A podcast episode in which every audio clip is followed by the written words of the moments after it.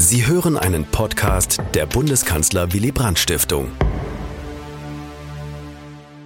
Meine sehr geehrten Damen und Herren, liebe Gäste hier im Mendelssohn-Bau der IG Metall Berlin und im Livestream am heimischen Bildschirm. Als Kuratoriumsvorsitzender der Bundeskanzler Willy Brandt Stiftung begrüße ich Sie sehr herzlich zu unserer Veranstaltung zu Willy Brandts Ostpolitik und ihrem Erbe.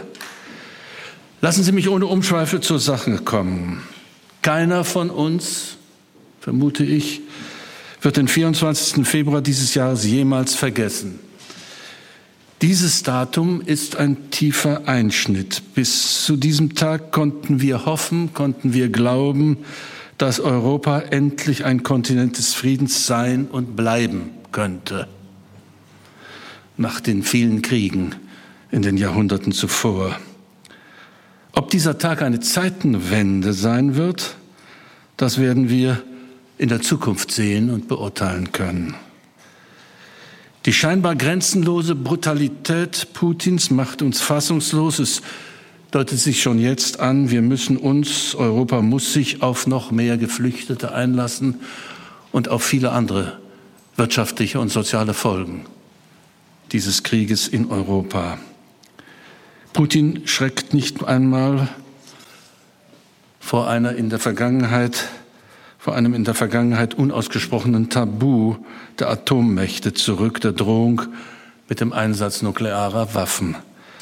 Der russische Angriffskrieg gegen die Ukraine, meine Damen und Herren, hat, davon reden alle, hat vermeintliche Gewissheiten zerstört und eherne Grundsätze der deutschen Außen- und Sicherheitspolitik in Frage gestellt.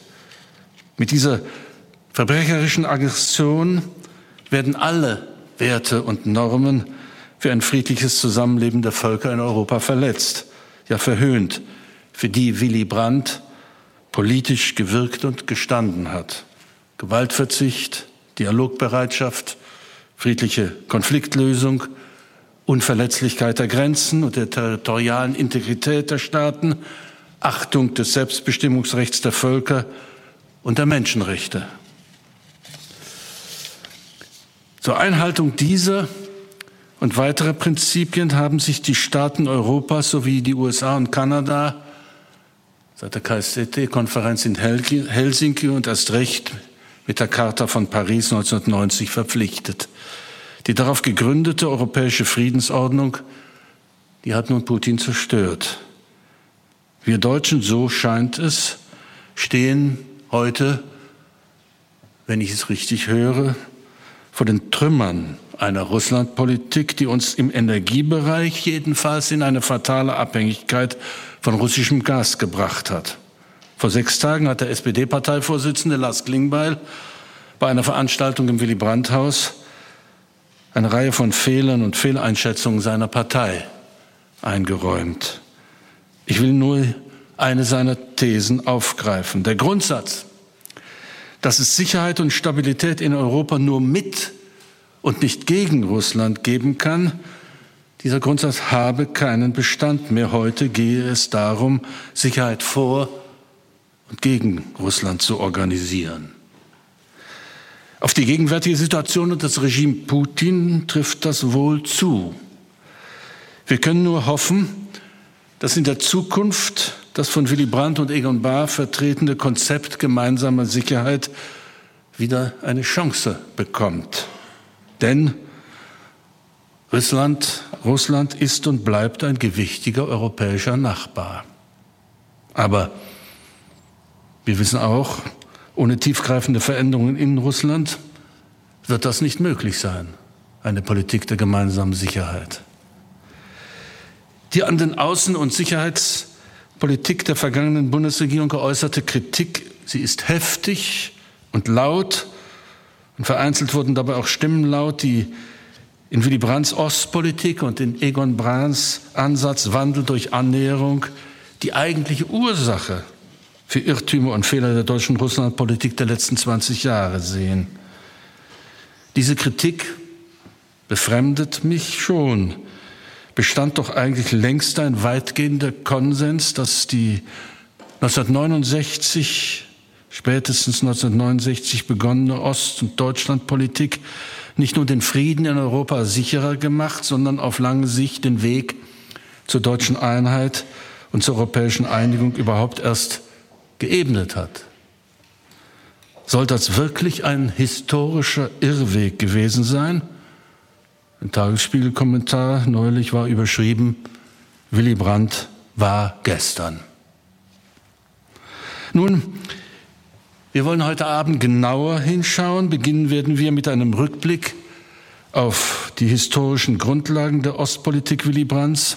Was waren ihre Motive, ihre Mittel und ihre Ziele? Welche Phasen durchlief sie? Vor welchen Dilemmata stand sie und welche Bilanz lässt sich ziehen? Dazu wird gleich der wissenschaftliche Mitarbeiter unserer Bundesstiftung, Dr. Wolfgang Schmidt, vortragen. Er hat diese Veranstaltung auch federführend vorbereitet, wofür ich ihm herzlich danke. Im Anschluss folgt der Vortrag von Professor Andreas Wirsching, Direktor des Instituts für Zeitgeschichte München-Berlin, den ich sehr herzlich begrüße. Herr Wirsching wird die deutsche und europäische Politik gegenüber Russland bzw. Ost-, Mittel- und Südosteuropa seit 1990 bis heute analysieren und sich dabei auch ihren historischen Entwicklungslinien widmen. Ich hoffe, wir können aus den beiden Vorträgen wichtige Impulse für die anschließende Podiumsdiskussion erwarten. Folgende Fragen sind dabei von besonderem Interesse. Was ist in den vergangenen drei Jahrzehnten falsch oder auch richtig gemacht worden gegenüber Russland. Was hat die Ostpolitik der 1970er und 80er Jahre mit der späteren Russlandpolitik zu tun? Was ist das bleibende Erbe der Ostpolitik und was lässt sich daraus für die heutige Situation und die Zukunft lernen oder anwenden? Und wie kann es angesichts des russischen Überfalls auf die Antworten, auf die die Antworten nicht ganz leicht sind? Die Diskussion wird moderiert von der Journalistin Gemma Pörzgen, die Chefredakteurin der Zeitschrift Ost-West Europäische Perspektiven und eine ausgewiesene Osteuropakennerin ist. Ein herzliches Willkommen an Sie, liebe Frau Pörzgen, und zugleich an die weiteren Podiumsgäste, Frau Epifanova, Epifanova Herrn Kerski und Herrn Farwig. Frau Pörzgen wird Sie nachher einzeln vorstellen. Nun, meine Damen und Herren, ich wünsche uns einen interessanten und anregenden Abend und ergebe nun das Wort an Dr. Schmidt.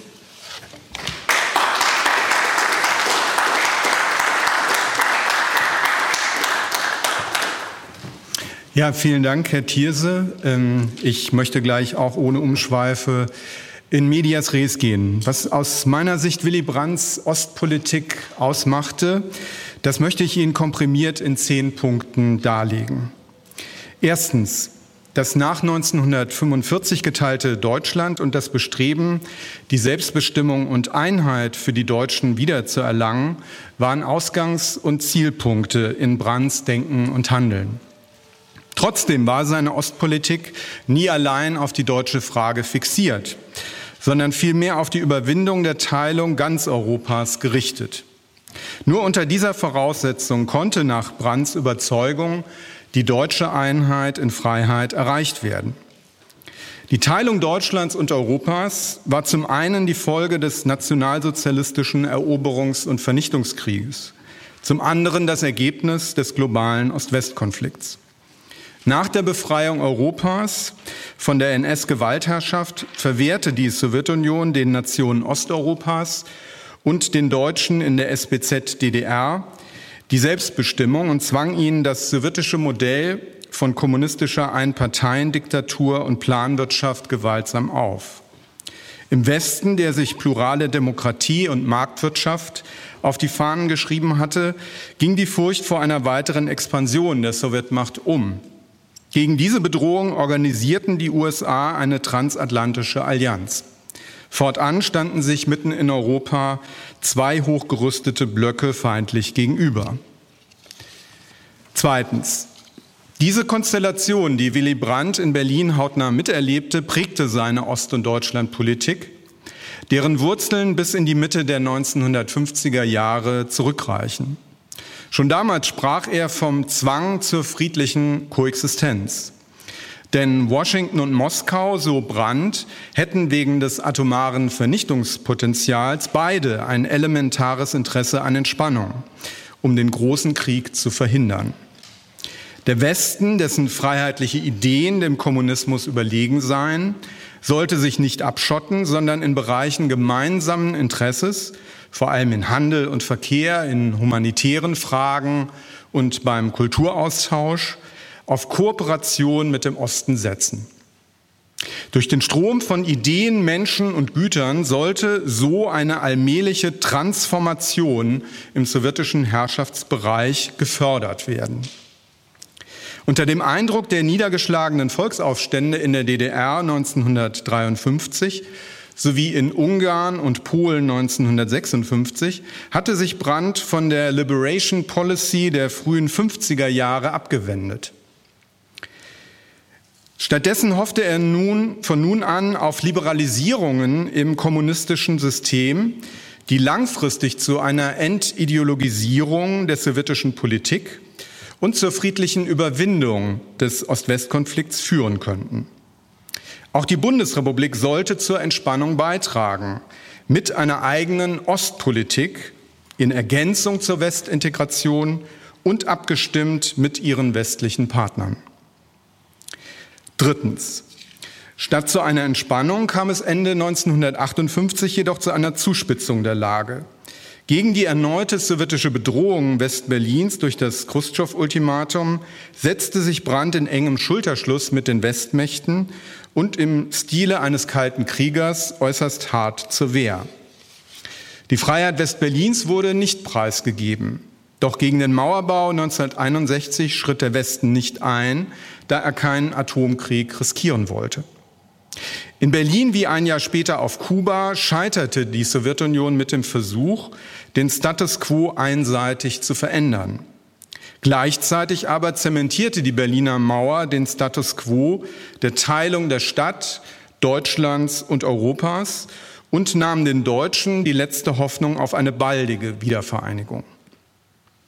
Erst nach dem glücklichen Ausgang der Kuba-Krise 1962, womit auch die zweite Berlin-Krise endete, war die Zeit reif für die Verwirklichung jener entspannungspolitischen Ideen, die Brandt nach wie vor vertrat. Zwang zur Koexistenz und zum Systemwettbewerb, Interdependenz und gemeinsame Interessen, Entspannung und humanitäre Erleichterungen, kleine Schritte und Transformation. Das waren die zentralen Botschaften, die er in seinen viel zitierten Reden in Harvard 1962 und in Tutzing 1963 im Einklang mit der Strategie des Friedens von US-Präsident Kennedy vortrug. Angewandt auf das deutsch-deutsche Verhältnis brachte Egon Bahr diesen Gedanken einer graduellen friedlichen Veränderung des Status quo auf die prägnante Formel Wandel durch Annäherung. Der Slogan Wandel durch Handel reimt sich zwar schön, stammt aber weder von Bahr noch von Brandt. Zudem hatten beide weit mehr als nur wirtschaftlichen Austausch im Sinn. Viertens. Die Politik der kleinen Schritte, die zu mehreren Passierscheinabkommen in Berlin führte, machte die Mauer etwas durchlässiger und war ein Vorläufer der neuen Ost- und Deutschlandpolitik. Eingeleitet wurde diese dann von der Großen Koalition ab Ende 1966. Die Regierung Kiesinger-Brandt strebte Gewaltverzichtsvereinbarungen und diplomatische Beziehungen mit allen osteuropäischen Nachbarn an und war um Aussöhnung mit ihnen bemüht. Einig waren sich CDU, CSU und SPD auch darin, dass eine Lösung der deutschen Frage nur im Rahmen einer europäischen Friedensordnung möglich sein würde unter Einbeziehung sowohl der USA als auch der Sowjetunion. Fünftens. Von den zentralen Relikten der alten Wiedervereinigungspolitik trennte sich aber erst die sozialliberale Regierung Scheel, Brandscheel ab 1969.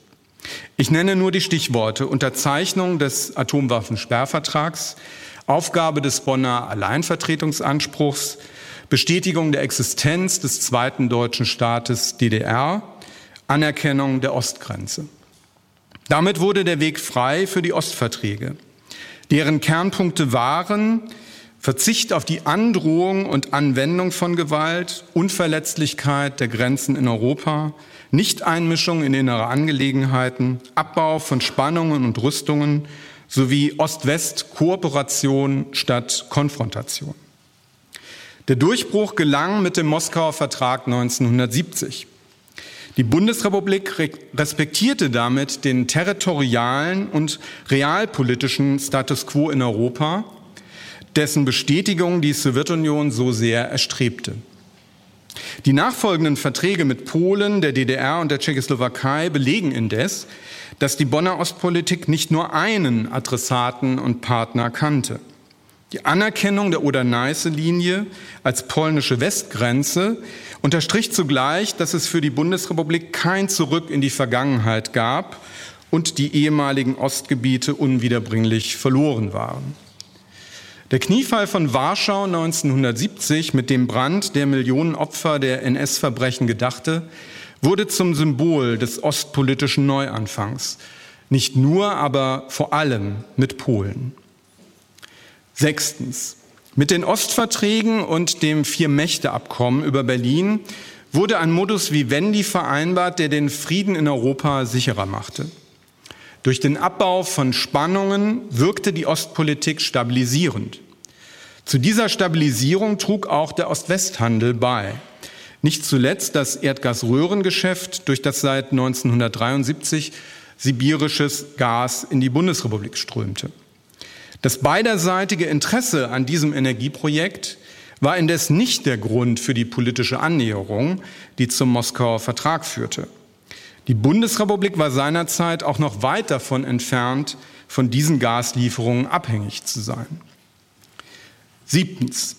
Willy Brandt ließ nie einen Zweifel daran, dass die Entspannungspolitik nur dann erfolgreich sein konnte, wenn der Westen zugleich über eine angemessene militärische Verteidigungs- und Abschreckungsmacht verfügte. Die feste Verankerung der Bundesrepublik in NATO und EG waren die unverzichtbare Grundlage der Bonner Ostpolitik. Sie war Teil der westlichen Entspannungspolitik und wäre ohne die grundsätzliche Zustimmung und Unterstützung der Bündnispartner nicht weit gekommen. Achtens.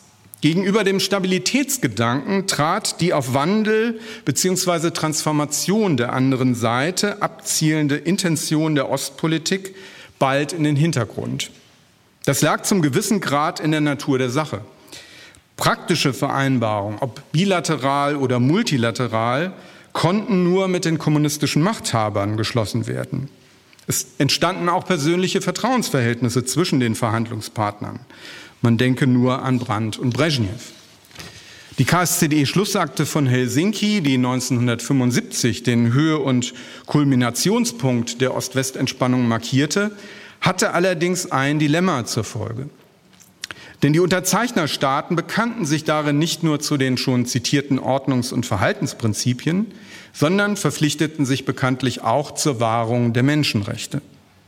Den osteuropäischen Bürgerrechtsbewegungen, die auf die Verwirklichung auch dieses Prinzips drängten, begegneten Willy Brandt und sein Nachfolger im Kanzleramt Helmut Schmidt mit großer Zurückhaltung. Egon Bahr sogar mit klarer Ablehnung. Dies galt besonders für die Gewerkschaft Solidarność in Polen, die als destabilisierender Faktor wahrgenommen wurde, weil sie das kommunistische Machtmonopol offen in Frage stellte und damit die Gefahr einer militärischen Intervention der Sowjetunion heraufzubeschwören schien. Auf die Verhängung des Kriegsrechts in Polen reagierten die führenden deutschen Sozialdemokraten fast erleichtert und nur mit vergleichsweise milder Kritik. Das belastete das Verhältnis zwischen SPD und Solidarność nachhaltig. Neuntens. Im Zweiten Kalten Krieg ab Anfang der 80er Jahre stand für Brandt und Bahr die Verhinderung eines Atomkriegs im Zentrum aller Überlegungen. Dem Konzept der gemeinsamen Sicherheit und der Idee einer Europäisierung Europas folgend, versuchten die Sozialdemokraten die Entspannung wiederzubeleben. Nach dem Verlust der Regierungsmacht 1982 nahm die SPD eigene Verhandlungen mit den kommunistischen Staatsparteien auf, vor allem mit der SED. Diese Nebenaußenpolitik zur Regierung Kohl-Genscher war sowohl unter normativen Aspekten als auch von den Ergebnissen her fragwürdig. Die SPD hoffte weiterhin auf Reformen von oben im kommunistischen System. Die fundamentalen Kursänderungen, die Gorbatschow in der sowjetischen Außen- und Sicherheitspolitik vornahm, schienen diesen Ansatz zu bestätigen. Zumal die Sozialdemokraten den Kreml-Chef von Anfang an in seinem neuen Denken bestärkt hatten. Doch fast bis zuletzt auf eine vermeintliche Reformfähigkeit der Honecker-SPD zu setzen, war ein Fehler. In der sogenannten zweiten Phase der Ostpolitik der SPD gab es einen blinden Fleck. Das Wandel im Osten auch von unten aus der Zivilgesellschaft und womöglich demokratisch revolutionär entstehen konnte und durfte, war nicht mehr vorgesehen. Zehntens und letztens. Am Tag nach dem Mauerfall räumte Willy Brandt ein, dass die Überwindung der deutschen und der europäischen Teilung sich anders vollzog, als er und viele dies erwartet hatten. Nichtsdestoweniger begrüßte und unterstützte er tatkräftig die friedliche Revolution, durch die sich die Menschen im Osten Europas und in der DDR von der kommunistischen Diktatur befreiten und ihr Selbstbestimmungsrecht zurückgewannen, das die Sowjetunion ihnen nicht länger verweigern konnte. Angesichts der Ausgangslage und der Rahmenbedingungen im Kalten Krieg komme ich, ohne unkritisch zu sein, zu dem Schluss, Brandts Ost- und Deutschlandpolitik war gewiss kein Irrweg, sondern überaus erfolgreich. Denn sie hat das Leben von Millionen Menschen in der Zeit der Teilung erleichtert und dadurch den Zusammenhalt der deutschen Nation bewahrt. Durch ihren Beitrag zum Frieden und zur Aussöhnung mit den Völkern Osteuropas entstand auch dort Vertrauen in die Bundesrepublik und somit ein neues Deutschlandbild. Dies war ein zentraler Baustein dafür, dass die deutsche Vereinigung 1990 die Zustimmung aller Nachbarstaaten einschließlich der Sowjetunion finden konnte. Vielen Dank für Ihre Aufmerksamkeit und nun hat Herr Wirsching das Wort.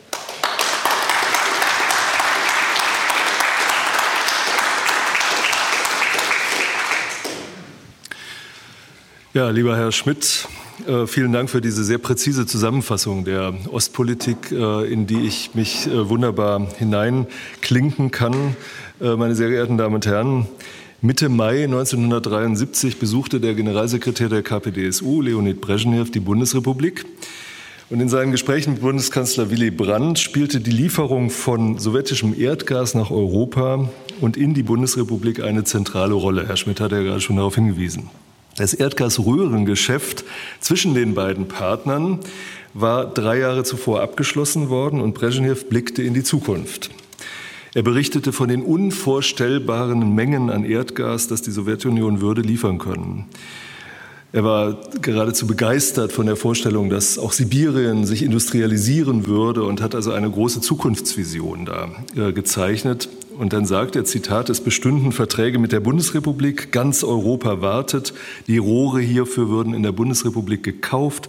Wenn dies alles einmal fertig sei, dann sei die Zusammenarbeit für 30, ja für 50 Jahre garantiert. Also er hat sich da relativ äh, weitsichtig ähm, erwiesen, mit dem Unterschied, dass es nicht 50 Jahre, sondern 49 Jahre gedauert hat. Also er war ziemlich weitsichtig, aber als die sowjetischen Gäste abgereist waren, gab Brandt ein Spiegelinterview und wurde gefragt, Zitat, grundsätzliche Bedenken, dass eine Abhängigkeit von Energielieferungen aus dem Ostblock der Bundesrepublik politisch oder strategisch schaden könnte, haben Sie nicht, Herr Brandt? Brandt antwortete, wissen Sie, wenn ich mir aussuchen könnte, aus welchen ruhigen Gegenden der Welt wir Energie beziehen könnten, also wenn ich, was weiß ich, nein, ich will jetzt keine Beispiele nennen, der Spiegel insistiert, Sie finden keine ruhige Gegend, doch, sagt Brandt, aus der Schweiz, aus Norwegen, der Spiegel sagt also eine schöne, ruhige Gegend und Brandt sagt, oder aus anderen Ländern, aber so schön ist die Welt nicht und wir haben nicht die Wahl. Es wird alles nicht reichen in den kommenden Jahren. Äh, wir werden froh sein über alles, was wir an Energie bekommen können. Klammer auf, heute könnte man dazu sagen, zum Beispiel ähm, aus dem Katar. Ähm, aber, so Brandt, es wird keine besondere Abhängigkeit dadurch entstehen. Diese Spiegelfrage ist ein Indiz dafür, dass es Bedenken gab damals. Sie wurden kurzfristig aus dem Bundeswirtschaftsministerium geäußert, teilweise auch schon von Seiten, erneut muss man sagen, von Seiten der USA, aber insgesamt spielten sie keine große Rolle, diese Bedenken. Vielmehr dominierte die Hoffnung auf eine langfristige Modernisierungspartnerschaft zwischen der Bundesrepublik stellvertretend für die EWG und der Sowjetunion. Und kurz gesagt, so entstand eine Art Pfadabhängigkeit, deren Logik über Jahrzehnte hinweg nicht mehr in Frage gestellt wurde. Auch nicht in der neuen sogenannten Eiszeit des Kalten Krieges von 1979, also im Einmarsch der Sowjetunion nach Afghanistan bis 1985, dem Amtsantritt Gorbatschows. Stand nun diese, äh, diese Politik stellvertretend für die wirtschaftspolitischen Hoffnungen der Ost- und Entspannungspolitik der Regierung Brandt? Das wäre eine naheliegende These, aber sie trifft nicht wirklich zu. Denn die Wirtschaft, Herr Schmidt hat schon darauf hingewiesen, stand nicht unbedingt im Mittelpunkt dieser Politik. Äh, und das würde auch das große Interesse der deutschen Wirtschaft äh, unterschätzen, die, die sie nämlich an der vergleichsweise sehr preisgünstigen russischen Energie hatte. Es waren in hohem Maße damals auch privatwirtschaftliche Interessen, etwa der Ruhrgas AG, die sich mit deutscher Energiepolitik und sozialdemokratischer Ostpolitik verknüpften. Insofern, ich glaube, das können wir konstatieren, stehen wir tatsächlich vor einer bedeutsamen in ihrer äh, Dimension noch näher zu skizzierenden Kontinuität deutscher Energiepolitik von 1970 bis 2021.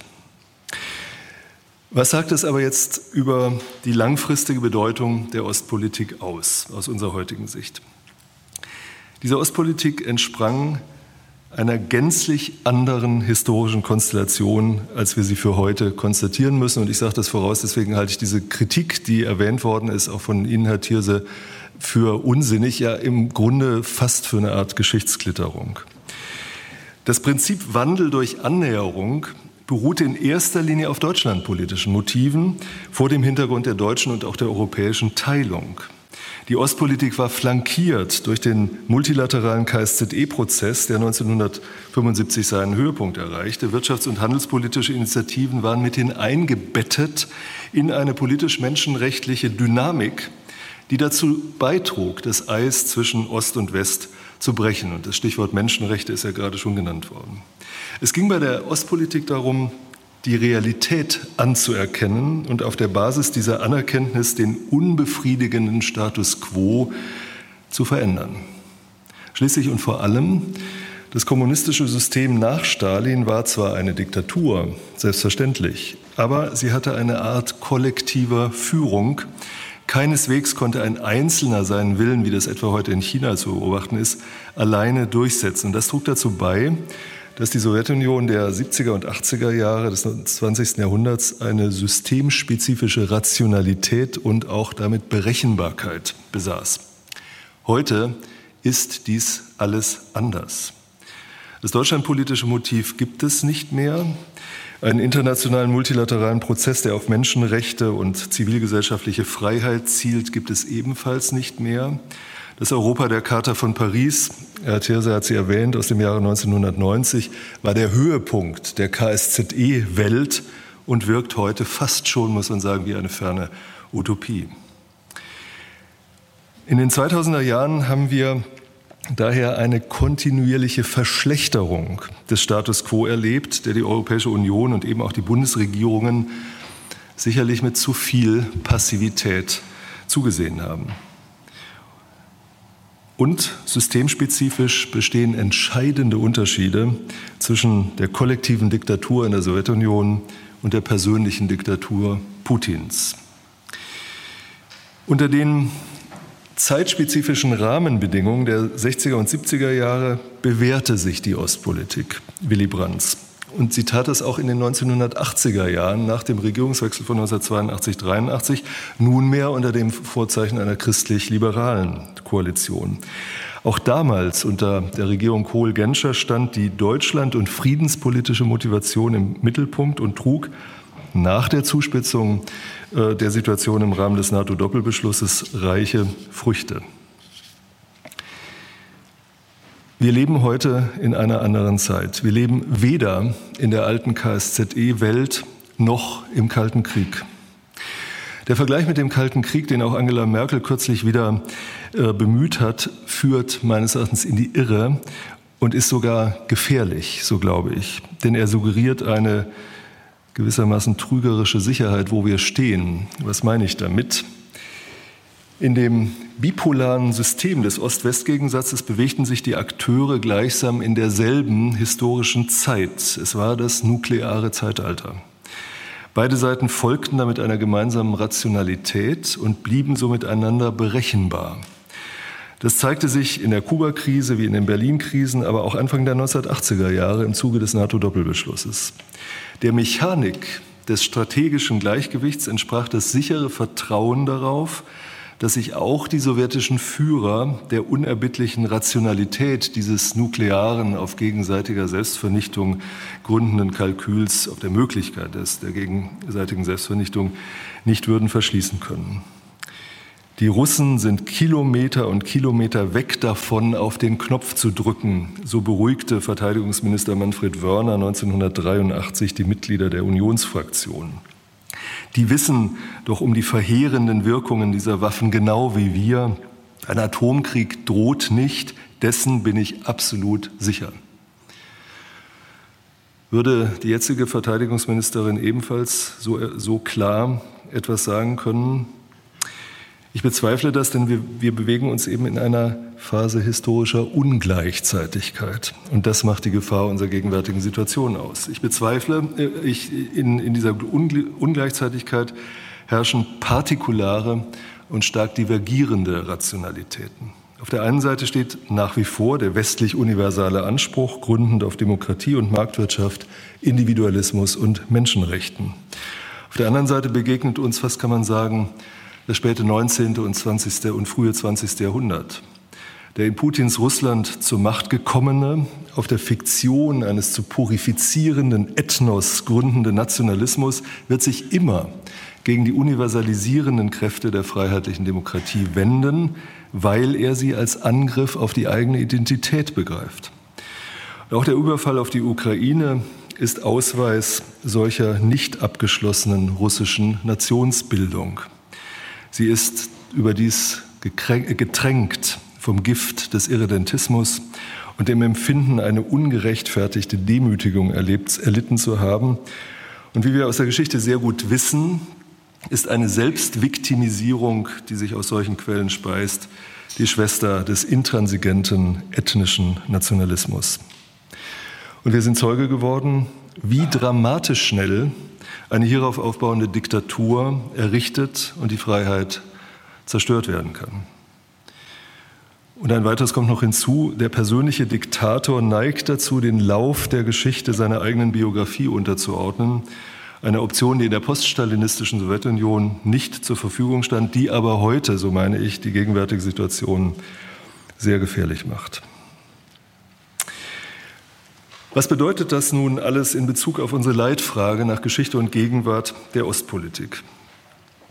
Ich meine, wenn man nur schon auf die Techniken und Methoden der Ostpolitik blickt, politische Kommunikation, Verhandlung und auch wirtschaftliche Verflechtung, Verkehr und es ist alles genannt worden, dann stößt man doch sehr schnell an das Ende der Analogien. Das zeigt sich auch bei dem retrospektiven Urteil Angela Merkels, die es so formulierte, Zitat, ich zitiere, ich habe versucht, in die Richtung zu arbeiten, dass Unheil verhindert, wird und Diplomatie ist ja nicht, wenn sie nicht gelingt, falsch gewesen. Ich sehe nicht, dass ich jetzt sagen müsste, das war falsch und werde mich deshalb auch nicht entschuldigen. Ähm, also äh, von entschuldigen redet sowieso niemand. Das ist in dem Kontext der, der, der, falsche Ausdruck. Und ich bin auch nicht sicher, ob wir sehr weit kommen, wenn wir in der gegenwärtigen Debatte zu häufig von richtig und falsch, von Fehlern und so weiter sprechen. Es ist, glaube ich, einfach eine historische Herausforderung, vor der wir stehen, für die auch bestimmte Akteure nicht haftbar gemacht werden können. Ich glaube, das wäre ein, ein falscher politischer Diskurs. Trotzdem ist Merkels Diagnose historisch dann doch erstaunlich uninformiert, würde ich sagen. Denn die Vorstellung, Kommunikation sei immer gut und wenn man nur lange genug kommuniziere, könne es zumindest nicht schlechter werden, ist dann die direkte Folge einer solchen Fehleinschätzung. Natürlich kann es eine falsche oder vielleicht besser inadäquate Diplomatie geben. Und es gibt keine gute Außenpolitik, die nicht mindestens zugleich die eigenen Interessen sehr klar definiert und dann auch versucht, nach ihnen zu handeln. Die Ostpolitik Egon Baas und Willy Brandt entsprang einer solchen Analyse. Hier gab es ein ganz klares Deutschland- und auch sicherheitspolitisches Interesse, etwa der reziproke Gewaltverzicht. Das Gleiche galt auch für den von, vom Sozialdemokraten Helmut Schmidt erfundenen und vom Christdemokraten Helmut Kohl durchgesetzten NATO-Doppelbeschluss. Beides war unbequem und innenpolitisch auf das Höchste umstritten. Der faktisch definitive Verzicht auf die früheren Ostgebiete im Jahre 1970 schlug erhebliche innenpolitische Wunden und die, Nachrüstung führte 1982-83 zur größten, bis heute zur größten Protestbewegung in der Geschichte der Bundesrepublik. Aber beides, sowohl die Ostpolitik wie auch die Nachrüstung, waren aus der Sicht der damals handelnden Politiker erforderlich und entsprangen einer realistischen Analyse des internationalen Systems und eben auch der sowjetischen Politik. Das für richtig gehaltene durchzusetzen erforderte beträchtlichen politischen und auch persönlichen Mut. Willy Brandt, Helmut Schmidt und auch Helmut Kohl stellten das Schicksal ihrer politischen Karriere auf diese ihre Entscheidungen. Blickt man auf die 2000er Jahre, dann wird klar, dass es der deutschen Außenpolitik an einer entsprechenden nüchternen Analyse und vielleicht der eigenen Interessen und vielleicht auch an politischem Mut mangelte. Die Definition des nationalen Interesses wurde weitestgehend an dem Selbstbild des Vereinigten Deutschlands als Wirtschafts- und Friedensmacht ausgerichtet. Und dieses Selbstbild war nicht nur in der Politik, das muss man betonen, sondern auch in der breiten Wählerschaft und in der Öffentlichkeit quasi hegemonial. Es entsprach dem seit der Ostpolitik wohlerprobten Instrument, mittels kommunikativer Diplomatie und ökonomischer Kooperation über Konflikte hinweg Ausgleich und Stabilität zu schaffen. Es entsprach damit der alten KSZE-Welt, die 1990 mit der Charta von Paris ihren Gipfel erklomm und danach sukzessive unterging. Denn es ist ja nicht so, dass äh, der 24. Februar dieses Jahres vom Himmel gefallen wäre.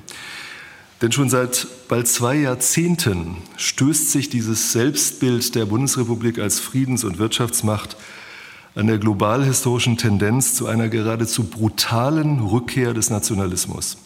Eines Nationalismus, der sich zunehmend in einem neuen Typus des Alleinherrschers ausdrückt und dieser Typus subsumiert Eigenschaften, die aus der Geschichte der Diktaturen zwar bekannt sind, zugleich aber ist es doch ein historisch neuer Typus. Von Narendra Modi in Indien über Erdogan in der Türkei bis Viktor Orban in Ungarn und natürlich von Lukaschenko in Belarus bis Putin in Russland und andere wären dazuzunehmen, handelt es sich um ein globales Phänomen. Der Mechanismus dieser Regime ist im Grunde immer der gleiche. Einer einigermaßen korrekten demokratischen Wahl folgt das Drehen an den Stellschrauben der Justiz, der Meinungsfreiheit und der Oppositions- und Minderheitenrechte. Am Ende des Spektrums der Möglichkeiten steht dann, wie im Falle Russlands, ein persönlicher Diktator, der, der die Zügel des Militärs und der Justiz, der Propaganda und Repression alleine in den Händen hält. Und da haben wir übrigens noch nicht über China gesprochen. Ganz anders also als in den 1970er Jahren verändert sich der internationale Status quo der demokratischen Freiheit unaufhaltsam in die Richtung der Verschlechterung. Und das trotz dauerhafter Kommunikation, Verhandlung und weltweit ansteigender ökonomischer Verflechtung. Und ich denke, die deutsche und auch die, die Politik der Europäischen Union haben viel zu lange darauf gesetzt, dass diese globalen gegen die Freiheit gerichteten Kräfte irgendwie bald hoffentlich doch wieder verschwinden würden. Leider aber lehrt die Geschichte demokratischer Wellen und Gegenwellen, wenn man so will, das genaue Gegenteil. Die feindlichen Kräfte gehen nicht einfach weg, vielmehr stärken sie sich. Das heißt, geboten ist im Grunde heute die robuste Verteidigung der Demokratie. Das gilt übrigens auch innenpolitisch, wenn man an die vielen ähm, naja, ich will gar nicht über die Wahlen in Italien reden und so. Also wenn man über die vielen Herausforderungen auch der liberalen Demokratie in den westlichen Demokratien selbst denkt. Also Russlands Überfall auf die Ukraine hat das deutsche Selbstbild zerstört. Und eine Strecke weit auch als selbstreferenzielles Wunschdenken dekouvriert. Aber Putins Russland war schon im Grunde längst der Prüfstein dieses Selbstbildes. Das muss man wirklich betonen. Systematisch sind dort die demokratischen Freiheiten und die Rechte der Opposition über viele Jahre hinweg zurückgedrängt, unterdrückt und am Ende zerstört worden. Ich erinnere nur an den Prozess gegen Michael Khodorkovsky 2005, die Ermordung von Boris Nemtsov und die Einkerkerung von Alexei Nawalny. Das sind nur Spitzen des Eisberges. Zugleich und parallel hierzu verließ Putin, Putins Russland das Gebäude der internationalen Friedensordnung. 2007 kündigte er das in seiner Rede auf der Münchner Sicherheitskonferenz an. 2008 folgte der Einmarsch nach Georgien, von dem sich dann eine Brücke schlagen lässt bis zur Annexion der Krim im Jahre 2014. Dahinter steht zunehmend, wird es erkennbar, Putins Wendung zu der geschichtspolitischen Fiktion eines zu purifizierenden Ethnos. Ich denke, wir müssen es heute wohl als historische Herausforderung, vielleicht auch als historisches Schicksal unserer Generationen akzeptieren, dass unsere Situation unbequem, dilemmatisch, ja bedrückend geworden ist. Sie handelt weniger von der Friedensdividende als von neuen Einschränkungen aufgrund einer unsicherer gewordenen Welt. Sie ruft mehr zum Verzicht auf, als dass sie von neuem Wohlstand kündet. Und sie nimmt uns alle weitaus mehr in die Verantwortung, als wir gewohnt sind. Und zwar in einer Weise, in der das Persönliche auch wieder politisch werden kann oder umgekehrt das Politische in den persönlichen Wirkungskreis, den privaten Wirkungskreis eingreift. Nun werden Sie fragen, was denn die Alternativen gewesen wären. Und diese Frage ist mehr als berechtigt. Wir dürfen ja nicht vergessen, wie viele andere, meist außereuropäische Krisen und Probleme, aber auch europäische Krisen und Probleme die deutsche Außenpolitik in den 2000er Jahren beschäftigte. Man denke nur an die immer schwierigeren transatlantischen Beziehungen, die sich schon unter George W. Bush mehrfach am Rande des Zerwürfnisses bewegten und die es Putin im Übrigen auch leicht machten, seine, sein eigenes Narrativ, seine eigene Identitätspolitik zu propagieren. Das ist auf der gerade zitierten Münchner Sicherheitskonferenzrede von 2007 mit Händen zu greifen. Und man muss ja auch sagen, im Vergleich zu Donald Trump war George W. Bush geradezu ein seriöser staatsmännischer Präsident. Man denke ferner an das Problem der sogenannten humanitären Interventionen, an den internationalen Terrorismus, an das dauerhafte Iran-Problem, und zuletzt an Afghanistan. Und da haben wir ebenfalls noch nicht über China gesprochen.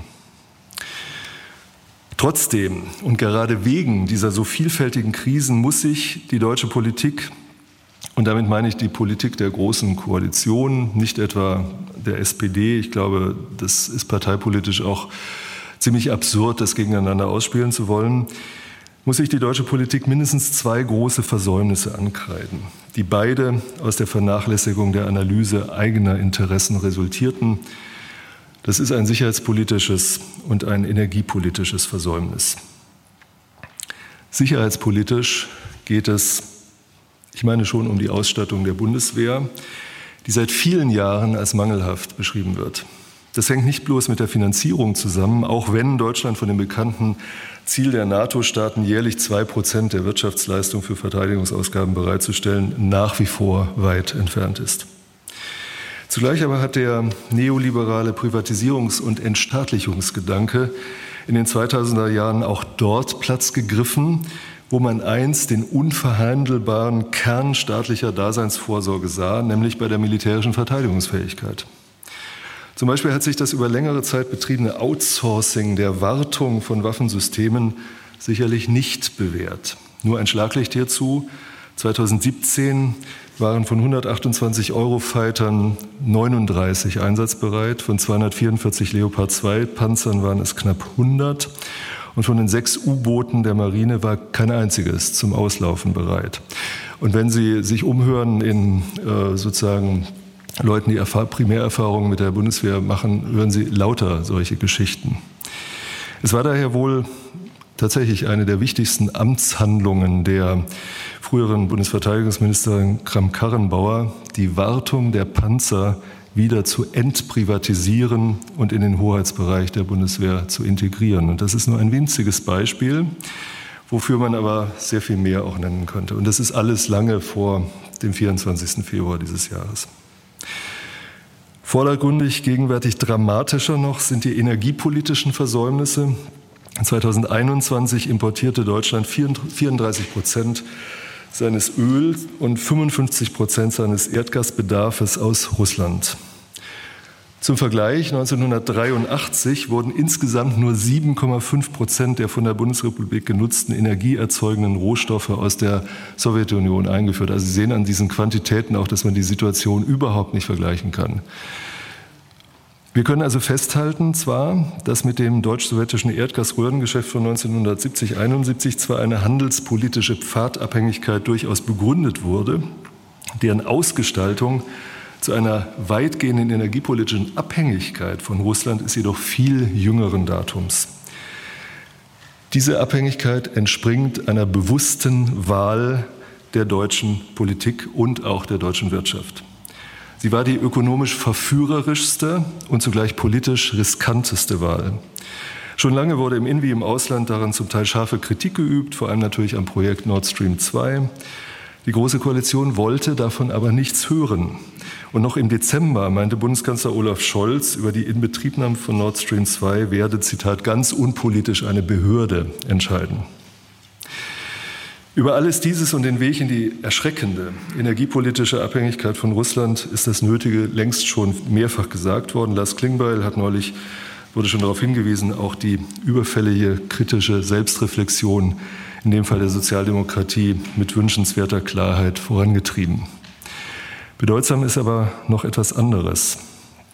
Scholz verwies nämlich im Dezember 2021 auch darauf hin, dass es sich bei Nord Stream 2, Zitat, um ein privatwirtschaftliches Vorhaben handle. Die Geschichte der Vollprivatisierung der Energiewirtschaft und ihrer Folgen ist erst noch zu schreiben. Sie ist ein großes Thema, auf das ich jetzt nicht näher eingehen kann. Ähm, trotzdem, glaube ich, müssen wir das im Auge behalten. Ich denke jedenfalls, es wird deutlich, wie brutal uns gegenwärtig die neoliberal motivierte, jahrzehntelange Verlagerung staatlicher Daseinsvorsorge auf den Markt, nichts ist besser als der Markt, der Markt macht es besser als die Politik, jetzt auf die Füße fällt. Mit 100 Milliarden Sondervermögen für die Bundeswehr und Doppelwumms für die Beherrschung der Energiepreise sollen jetzt die Versäumnisse der jüngsten Vergangenheit kompensiert werden. Darin spiegelt sich die fast verzweifelte Hektik, mit der die Politikerinnen und Politiker gegenwärtig im Angesichts der Krise versuchen, zuvor verspielte Steuerungskapazitäten wiederzugewinnen. Ich glaube, auch das gehört zur ehrlichen Bilanzierung der gegenwärtigen Krise. Sie hat aber, und damit komme ich zum Schluss, so gut wie nichts mit der Ostpolitik Willy Brandts und Egon Baas zu tun. Die Ostpolitik der 70er und auch der 80er Jahre zielte darauf, einen politisch unbefriedigenden und menschlich bedrückenden Status quo ähm, durch Kommunikation und Verhandlungen zu verbessern. Verstärkte wirtschaftliche Verflechtung war zwar ein willkommenes Kompliment, aber nicht die primäre Zielsetzung. Insofern ist auch, Herr Schmidt hat schon darauf hingewiesen, die heute viel gebrauchte Formel Wandel durch Handel eigentlich total irreführend. Darum ging es nicht primär bei der Ostpolitik, sondern es war ein genuin politisches Projekt, mit dem deutsche Interessen, gesamtdeutsche Interessen in einem geteilten Europa und gegenüber einem übermächtigen Gegner inkrementell gefördert werden sollten. Die Russlandpolitik der letzten beiden Jahrzehnte war dagegen maßgeblich geprägt von wirtschaftlichen Prioritäten und wirtschaftspolitischen Prioritäten. Und das erfolgte im Sinne des bequemen bundesrepublikanischen Selbstbildes als Wirtschafts- und Friedensmacht. Auf dieser Basis, die 1990 und in den 90er Jahren trotz vieler innenpolitischer Probleme, die die Bundesrepublik damals hatte, ähm, auf dieser Basis erfolgte eine kontinuierliche Verschlechterung des politischen Status quo, der die Bundesregierungen zu lange, meine ich, zugesehen haben. Am langfristig aufgebauten und viel zu spät ernst genommenen machtpolitischen Veränderungswillen Putins zerschellten dann letztlich alle Versuche zur Kommunikation und Verhandlung. Und wenn man jetzt in die Zukunft blickt, denke ich, es wird lange dauern und es wird sehr viel Geduld erfordern und auch Fantasie, vielleicht irgendwann auch zu neuer Kommunikation zu kommen, um aus dieser Situation herauszukommen. Ich danke für Ihre Aufmerksamkeit.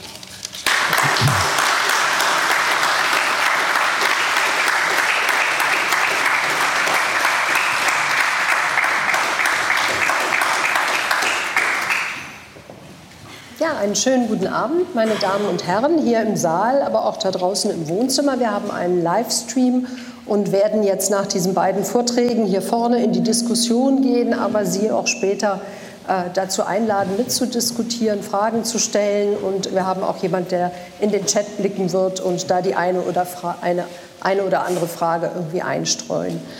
Ähm, ich wollte gerne Ihnen noch die Gäste vorstellen hier auf dem Podium, die Sie jetzt noch nicht gehört haben.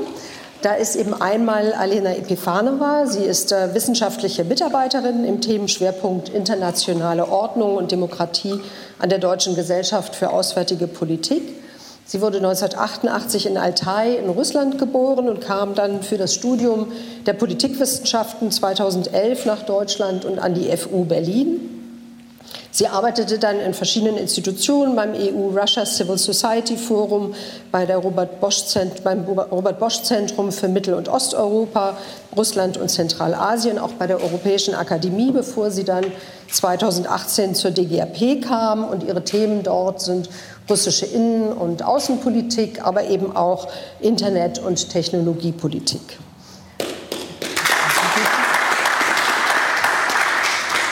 Ich freue mich auch sehr, Herrn Basil Kerski zu begrüßen. Er ist Kulturmanager, Ausstellungskurator, Redakteur, Essayist. Sie kennen ihn in vielen Rollen, vielleicht auch aus verschiedenen Medien. Er wurde 1969 in Danzig geboren. Er studierte Politikwissenschaften und Slawistik, war dann als Lehrbeauftragter an den Universitäten in Berlin und Danzig tätig.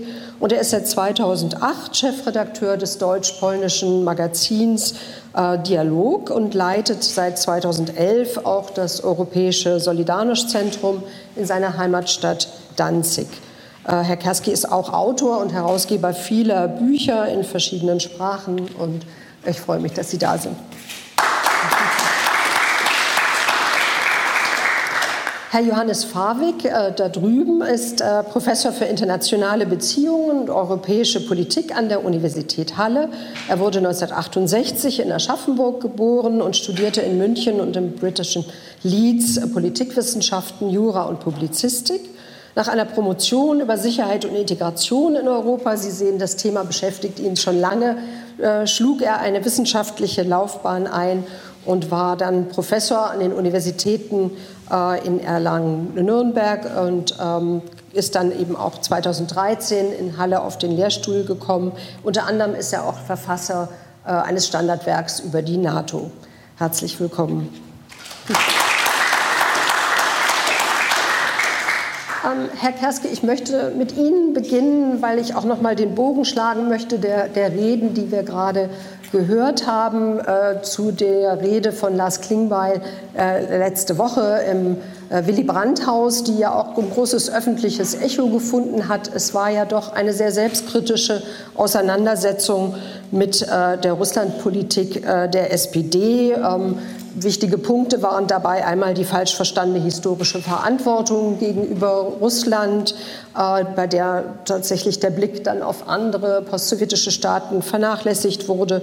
Dann die, die Frage, ob Wandel durch Annäherung tatsächlich einem Realitätscheck irgendwie gewachsen ist. Äh, auch die energiepolitische Abhängigkeit, die wir eben gerade im Vortrag von Herrn Wirsching auch nochmal sehr eindrucksvoll geschildert bekamen, ist ein Punkt, den Herr Klingbeil angesprochen hat. Und eben vor allem auch, dass die ost- und mitteleuropäischen Staaten nicht ausreichend berücksichtigt wurden in dieser äh, über doch Jahrzehnte ausgerichteten Ostpolitik. Ähm, ähm, wenn, wenn Sie das alles so hören, haben Sie das Gefühl, das ist eine wichtige Auseinandersetzung, die da erst beginnen muss ähm, äh, mit den Fehlern der Vergangenheit? Und wie wichtig ist sie für unsere Politik jetzt?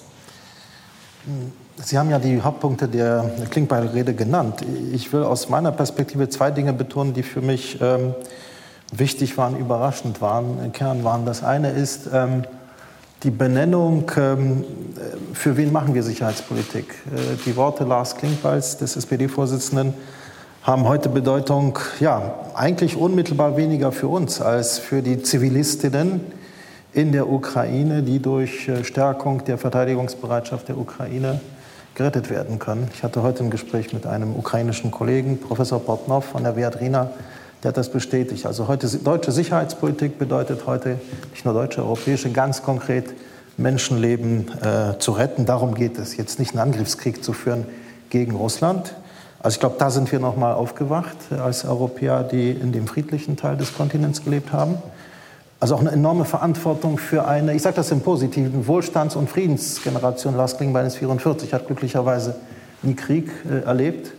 Äh, also das ist eine Zeitenwende. Das Zweite ist, und da war ich auch sehr angenehm überrascht, ähm, trotz aller europäischen Beteuerung, trotz der äh, zu Recht genannten europäischen äh, Friedenscharta, glaube ich, ist ähm, kein Vertrauen in der Außen- und Sicherheitspolitik zu den kleineren Staaten Europas äh, entstanden. Ich glaube, das war sehr wichtig, was Klingbein gesagt hat. Es geht nicht nur um eine Ukraine-Politik, es geht insgesamt darum, auch andere Staaten wahrzunehmen ähm, die ja, friedenspolitisch abgesichert werden müssen, die auch eine Stimme haben. Und das verstand ich aus einer berechtigten Kritik gegenüber ja, einer Widersprüchlichkeit. Die SPD ist die älteste, ist die demokratischste Partei, deshalb sitzen wir auch hier mit einer großen Sympathie.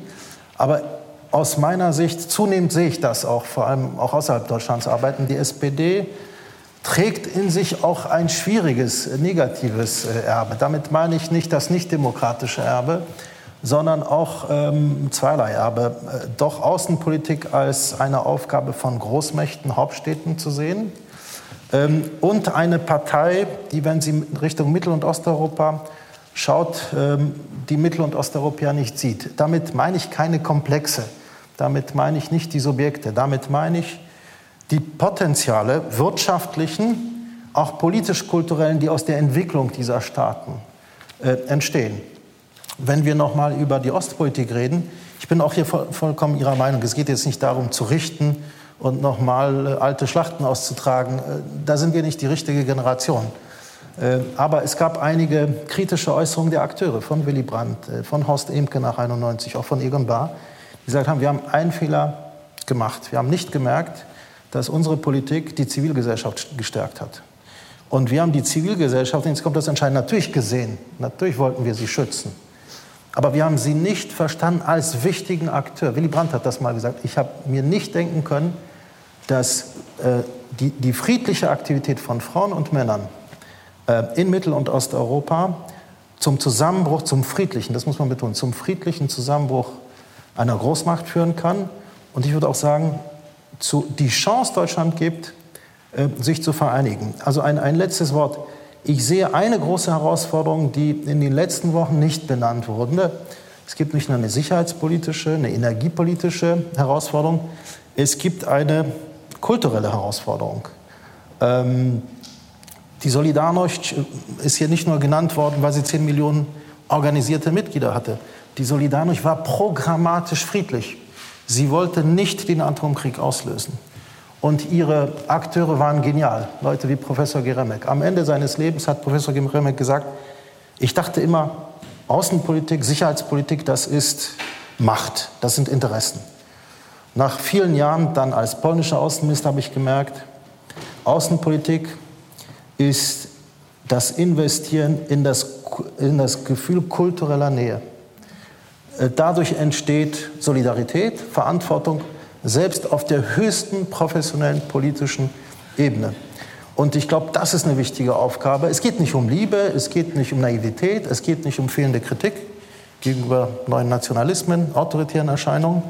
Es geht um Bildung, es geht um Kompetenz und es geht auch darum, diese Akteure zu verstehen und auch sie für Deutschland zu nutzen, für deutsche Interessen. Ich glaube, das ist ein großes Defizit das da hat Brandt erkannt, ja. nach 90. Das haben auch Emke benannt, das hat auch ähm, Bar äh, benannt. Ähm, und ich glaube, da finden wir auch wichtige Motive, die uns helfen, die Fehler der letzten Jahrzehnte zu verstehen. Und noch ein letzter Satz. Ich finde, als, als in dieser Erzählung der, des Erfolges, des berechtigten Erfolges der Entspannungspolitik, und das ist was Aktuelles, fehlen mir die anderen Akteure. Die, Deutschen, die deutsche Politik war nicht der einzige Akteur. Die Großmächte Vielleicht darf ich an der Stelle noch mal Halt machen. Und Ein Satz noch. Da kommen bestimmt dann noch zwei. Nein, die Anerkennung, nein, es geht um die. Gut. Es ging nicht nur um die Anerkennung der Oder-Neiße-Grenze, es ging auch die Anerkennung der anderen Grenzen. Es ist auch übersehen worden. Die große kulturelle Leistung der Anerkennung der östlichen Grenzen Polens, äh, eine große Leistung der Ukrainer, der Belarussen, der Litauer, der Polen. Ich glaube, wir sollten diese auch Entspannungspolitik viel breiter sehen, weil dann haben wir mehr davon und haben mehr Kompetenzen auch mit neuen Nationalismen umzugehen. Mhm. Danke an der Stelle, Frau Epifanova. Mich würde interessieren, ist denn diese Kompetenz ausreichend vorhanden, also von der Herr Kerski spricht? Also gerade in der SPD muss man doch sagen, ist es in den letzten Jahren auffallend gewesen, dass es an Außenpolitikern fehlte in, mit Kenntnissen der Region. Mit dem Weggang von Gernot Erler entstand ja doch eine äh, große Lücke die ähm, vielleicht Nils Schmid oder Dietmar Niehan mit ihren Kenntnissen der Region irgendwie sicherlich ein Stück weit füllen konnten. Markus Meckel. Aber sonst und Herr Meckel, aber das ist schon wieder eine andere Generation. Ich dachte jetzt an die sozusagen die Zukunft gestalten werden. Und ähm, da interessiert mich eben, haben Sie den Eindruck, dass da tatsächlich ausreichend Akteure da sind, um diese Region in ihrer Vielfalt, die Herr Kerski ja auch noch mal geschildert hat, in den Blick zu nehmen?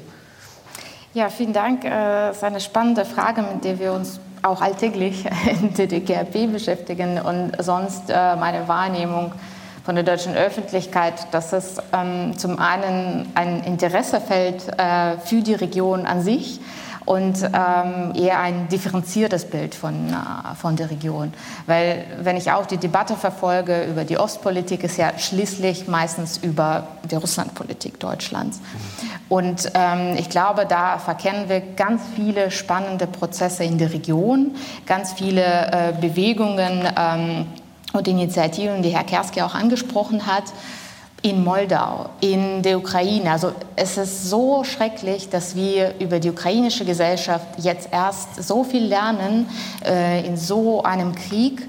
Äh, und wir haben einfach nicht anerkannt, äh, dass es dort so viel ähm, zivilgesellschaftliches Engagement bereit vorhanden ist oder ganz spannende wirtschaftliche Projekte in der digitalen Wirtschaft zum Beispiel. Oder in Moldau, äh, wir haben mit Maya Sandu die europäischste Regierung in der Geschichte Moldau. Die georgische Gesellschaft ähm, ist äh, auch bereit, äh, sich europäische äh, Werte anzueignen, Reformen durchzuführen. Ähm, die Regierung hat eine andere Idee über die Zukunft, aber da passiert so viel in der Region ähm, und über Belarus äh, haben wir ausschließlich erstmal kennengelernt, dass es kein Blackbox ist, sondern da trotz so vieler Repressionen eine lebendige Zivilgesellschaft gibt, die bereit ist, auf die Straßen zu gehen. Und da, ähm, glaube ich, tatsächlich beweisen die Zahlen, ähm, die Hans-Jürgen Schröder auch in der Zeitschrift Osteuropa vor ein paar Monaten veröffentlicht hat, dass in der letzten 30 Jahren massiv an die Förderung äh, für die Russland und ähm, Osteuropa-Forschung gekürzt wurde. Und soweit ich weiß, äh, im Jahr 2020 gab es in Deutschland sechs ähm, ordentliche politikwissenschaftliche Professuren mit dem Schwerpunkt Osteuropa. Also da denke ich, für dieses Land ist es viel zu wenig. Ähm, und da sehen wir, also wie gesagt, auch im Alltag, äh, wo man Praktikantinnen und Praktikanten fällt, mit Sprachkenntnissen, mit Erfahrung in der Region und auch also tatsächlich ein echtes Interesse für die, für die Vielfalt der Region. Ähm, und da ähm, ist tatsächlich, glaube ich, ähm, ein Ergebnis davon, dass äh, Deutschland sich zu stark auf Russland fokussiert hat, auf der staatlichen Ebene auch. Und ähm, ähm, was, was Herr Kerski auch angesprochen hat, dass ähm, die Zivilgesellschaft als Akteur wurde ja kontinuierlich äh, von Wladimir Putin bekämpft. Er hat das erkannt, er hat das 2012 auf den Straßen in Moskau, aber auch in mehreren Regionen gesehen und es hat es als selbstständiger Akteur äh, und als Störung für sein Regime gesehen und seit 2013 mit dem Gesetz für ausländische Agenten und dann weiter mit weiteren Repressionen systematisch aus dem politischen Diskurs ausgeschaltet und jetzt auch repressiv ähm, mit, äh, mit verschiedenen Methoden versucht, aus dem Land zu vertreiben oder ins Gefängnis zu schließen. Ähm, und da würde ich sagen, auch in anderen Ländern ähm, der ehemaligen Sowjetunion äh, gibt es ja andere Zivilgesellschaften und in der Ukraine sehen wir das, dass da äh, viele Ansprechpartner gibt, äh, mit denen Deutschland auch viel früher vielleicht hätte sprechen können und sie auch auf der Augenhöhe betrachten ähm, hätte, aber das ist leider nicht passiert. Deswegen glaube ich, das tatsächlich einer der Ergebnisse von den leider mangelnden Förderung, mangelnden Investitionen in Osteuropa-Forschung und tatsächlich eine differenzierte Debatte über die Region, die die Länder zwischen Deutschland und Russland nicht als postsowjetischer Raum sieht, sondern tatsächlich als Moldau, als Ukraine, als Belarus sie wahrnimmt und mit ihnen auch zusammenarbeitet. Herr Fabik, äh, wie sehen Sie das? Also es gab ja diese Fixierung, die gerade auch noch mal geschildert wurde, auf die Russlandpolitik und diesen Hauptakteur Russland. Dahinter schienen ja viele andere Länder äh, zu verschwinden. Äh, ist das jetzt eigentlich einer der wichtigen Punkte, die sich ändern müssten? Also ich habe einen etwas anderen Blick auf die Thematik. Also ich fand das anregend, was Herr Schmidt und Herr Wirsching gesagt haben, überhaupt gar keine Frage. Und mit dem meisten bin ich auch einverstanden. Insbesondere mit dem Punkt, den Herr Wirsching gemacht hat, äh, dass wir nicht die Fehler sozusagen äh, jetzt in der Konzeption der Ostpolitik suchen sollen. Es war eine abgeschlossene historische Phase, die völlig andere Herausforderungen hatte. Und das lehrte uns im Prinzip relativ wenig. Auf der anderen Seite lehrt sie uns vielleicht doch ein bisschen. Und ich möchte noch mal meinen Blick auf die Lehren gewissermaßen werfen. Äh, und das habe ich vermisst bisher in der Diskussion. Was sind denn äh, die sozusagen äh, die, die, was ist das Überbleibsel aus diesem Gedankengebäude von Schmidt, von, von Brandt und vielleicht auch noch stärker von Egon Bahr? Ich glaube, dass der, der, sozusagen die Lehre daraus ist, dass wir in strategischen Zusammenhängen denken müssen, dass wir sowas wie eine ethisch fundierte Realpolitik brauchen. Und das ist, finde ich, im Verhältnis zu Russland und der aktuellen Diskussion völlig aus dem Blick geraten. Und ich möchte jetzt nicht hier in Verdacht geraten, dass ich die russische Perspektive jetzt hier einbringen will. Überhaupt nicht. Aber wir müssen doch feststellen, dass wir als westliche Politik es in den vergangenen Jahren nicht geschafft haben, Russland einen Platz gewissermaßen einzuräumen in der europäischen Sicherheitsarchitektur. Und ich habe überhaupt gar keine Selbstkritik gehört bisher von niemandem. Und ich möchte mal ein bisschen Selbstkritik machen. War es wirklich eine gute Idee, so einseitig auf die Osterweiterung der NATO zu setzen und dann gewissermaßen mit dem Beitrittsversprechen an die Ukraine 2008 auf dem schlimmen Gipfel von Bukarest aufgrund sozusagen amerikanischen Druckes oder auf, einem, auf Druck eines bestimmten amerikanischen Politikverständnisses, nämlich das von George Bush, der sozusagen äh, nachher äh, mit seinem Neocons äh, Chaos über die halbe Welt gebracht hat. Ich spitze das mal etwas zu. War es wirklich eine gute Idee, gewissermaßen Russland in diesem Sinne zu provozieren und die strategischen Lehren zu vergessen, dass es keinen Sinn macht, Einflusszonen gewissermaßen zu tabuisieren und auch Interessenausgleich als Kategorie gar nicht mehr wahrzunehmen. Das, glaube ich, waren die Versäumnisse. Und das mag vielleicht nicht auf den ersten Blick mit dem Erbe von Willy Brandt zu tun haben, der ja sozusagen vielen zu Recht als äh, gewissermaßen ja, ich will nicht sagen äh, moralisierende, aber doch als sozusagen Lichtgestalt der, der Liberalen im Prinzip gilt. Aber ich glaube, das ist nicht die alleinig legitime Lesart. Der Historiker hat vielleicht einen anderen Blick darauf, aber ich lerne aus der Konzeption von Brandt und Bahr, dass man Außenpolitik auch sehr stark immer mit den Augen der anderen sehen muss und dass Interessenausgleich und dann auf der Basis die Überwindung sozusagen eines Status quo, aber erstmal Anerkennung von Interessen der anderen, dass das der Schlüssel für die Außenpolitik ist. Und jetzt gewissermaßen sind wir in der schlechtesten Welt überhaupt angekommen, in der man nur ankommen kann. Wir sind sozusagen in einem Modus, äh, wo wir im Prinzip auf einer massiven Eskalationsskala äh, nach oben uns befinden, mit einem Ende, was im Prinzip am Ende äh, in einer nuklearen Vernichtung äh, sozusagen äh, enden kann, gewollt oder vielleicht auch ungewollt. Und ich meine, wir sollten uns nicht damit abfinden. Und insofern finde ich die Rede von Lars Klingbein auch intellektuell anregend, aber es reicht nicht. Wir dürfen uns nicht damit abfinden, dass wir gewissermaßen in eine Dauereskalation geraten und Rüstung und Eindämmung russischer Macht kann nicht die einzige Antwort sein. Es ist im Moment eine richtige Antwort, ja, aber es kann nicht die einzige Antwort bleiben und ich vermisse gewissermaßen Visionen, auch in Kriegszeiten, wie man diesen Status quo auch wieder überwindet. Und da ist im Moment, finde ich, nicht Selbstkasteiung angesagt, dass die, Ostpolitik gewissermaßen der falsche Ansatz war, sondern für mich ist das eher Ansporn was man denn aus der, äh, aus der Ostpolitik gewissermaßen lernen kann, wie man einen Status quo auch wieder überwinden kann. Und das ist die Debatte, die wir führen müssen. Und nicht, ob man jetzt Zivilgesellschaften dort mehr stärkt oder nicht, sondern wir sind in einer Welt, wo die Büchse der Pandora geöffnet ist sozusagen. Und wir müssen sie irgendwie wieder schließen. Und darüber möchte ich gerne reden. Herr Wisching, Sie haben ja eher skeptisch geguckt. Das ist ja im Grunde ein, ein Plädoyer für wieder mehr Geopolitik. Ähm, oder wie verstehen Sie das? Naja, ich meine, vieles von dem, was Herr Warwick sagt, ist natürlich schon zutreffend. Wir befinden uns in der Gefahr einer Eskalationsleiter, die wir uns so vor kurzer Zeit noch gar nicht vorstellen konnten und die eben auch, ich hatte versucht darauf hinzuweisen, eine ganz andere ist, eine andere Logik hat als etwa die des Kalten Krieges. Insofern äh, glaube ich, darüber können keine zwei Meinungen bestehen. Äh, ich würde sehr viel stärker die dilemmatische äh, Situation betonen, in der wir uns befinden. Denn was heißt das, Russland in eine gemeinsame Sicherheitsstruktur einzubinden?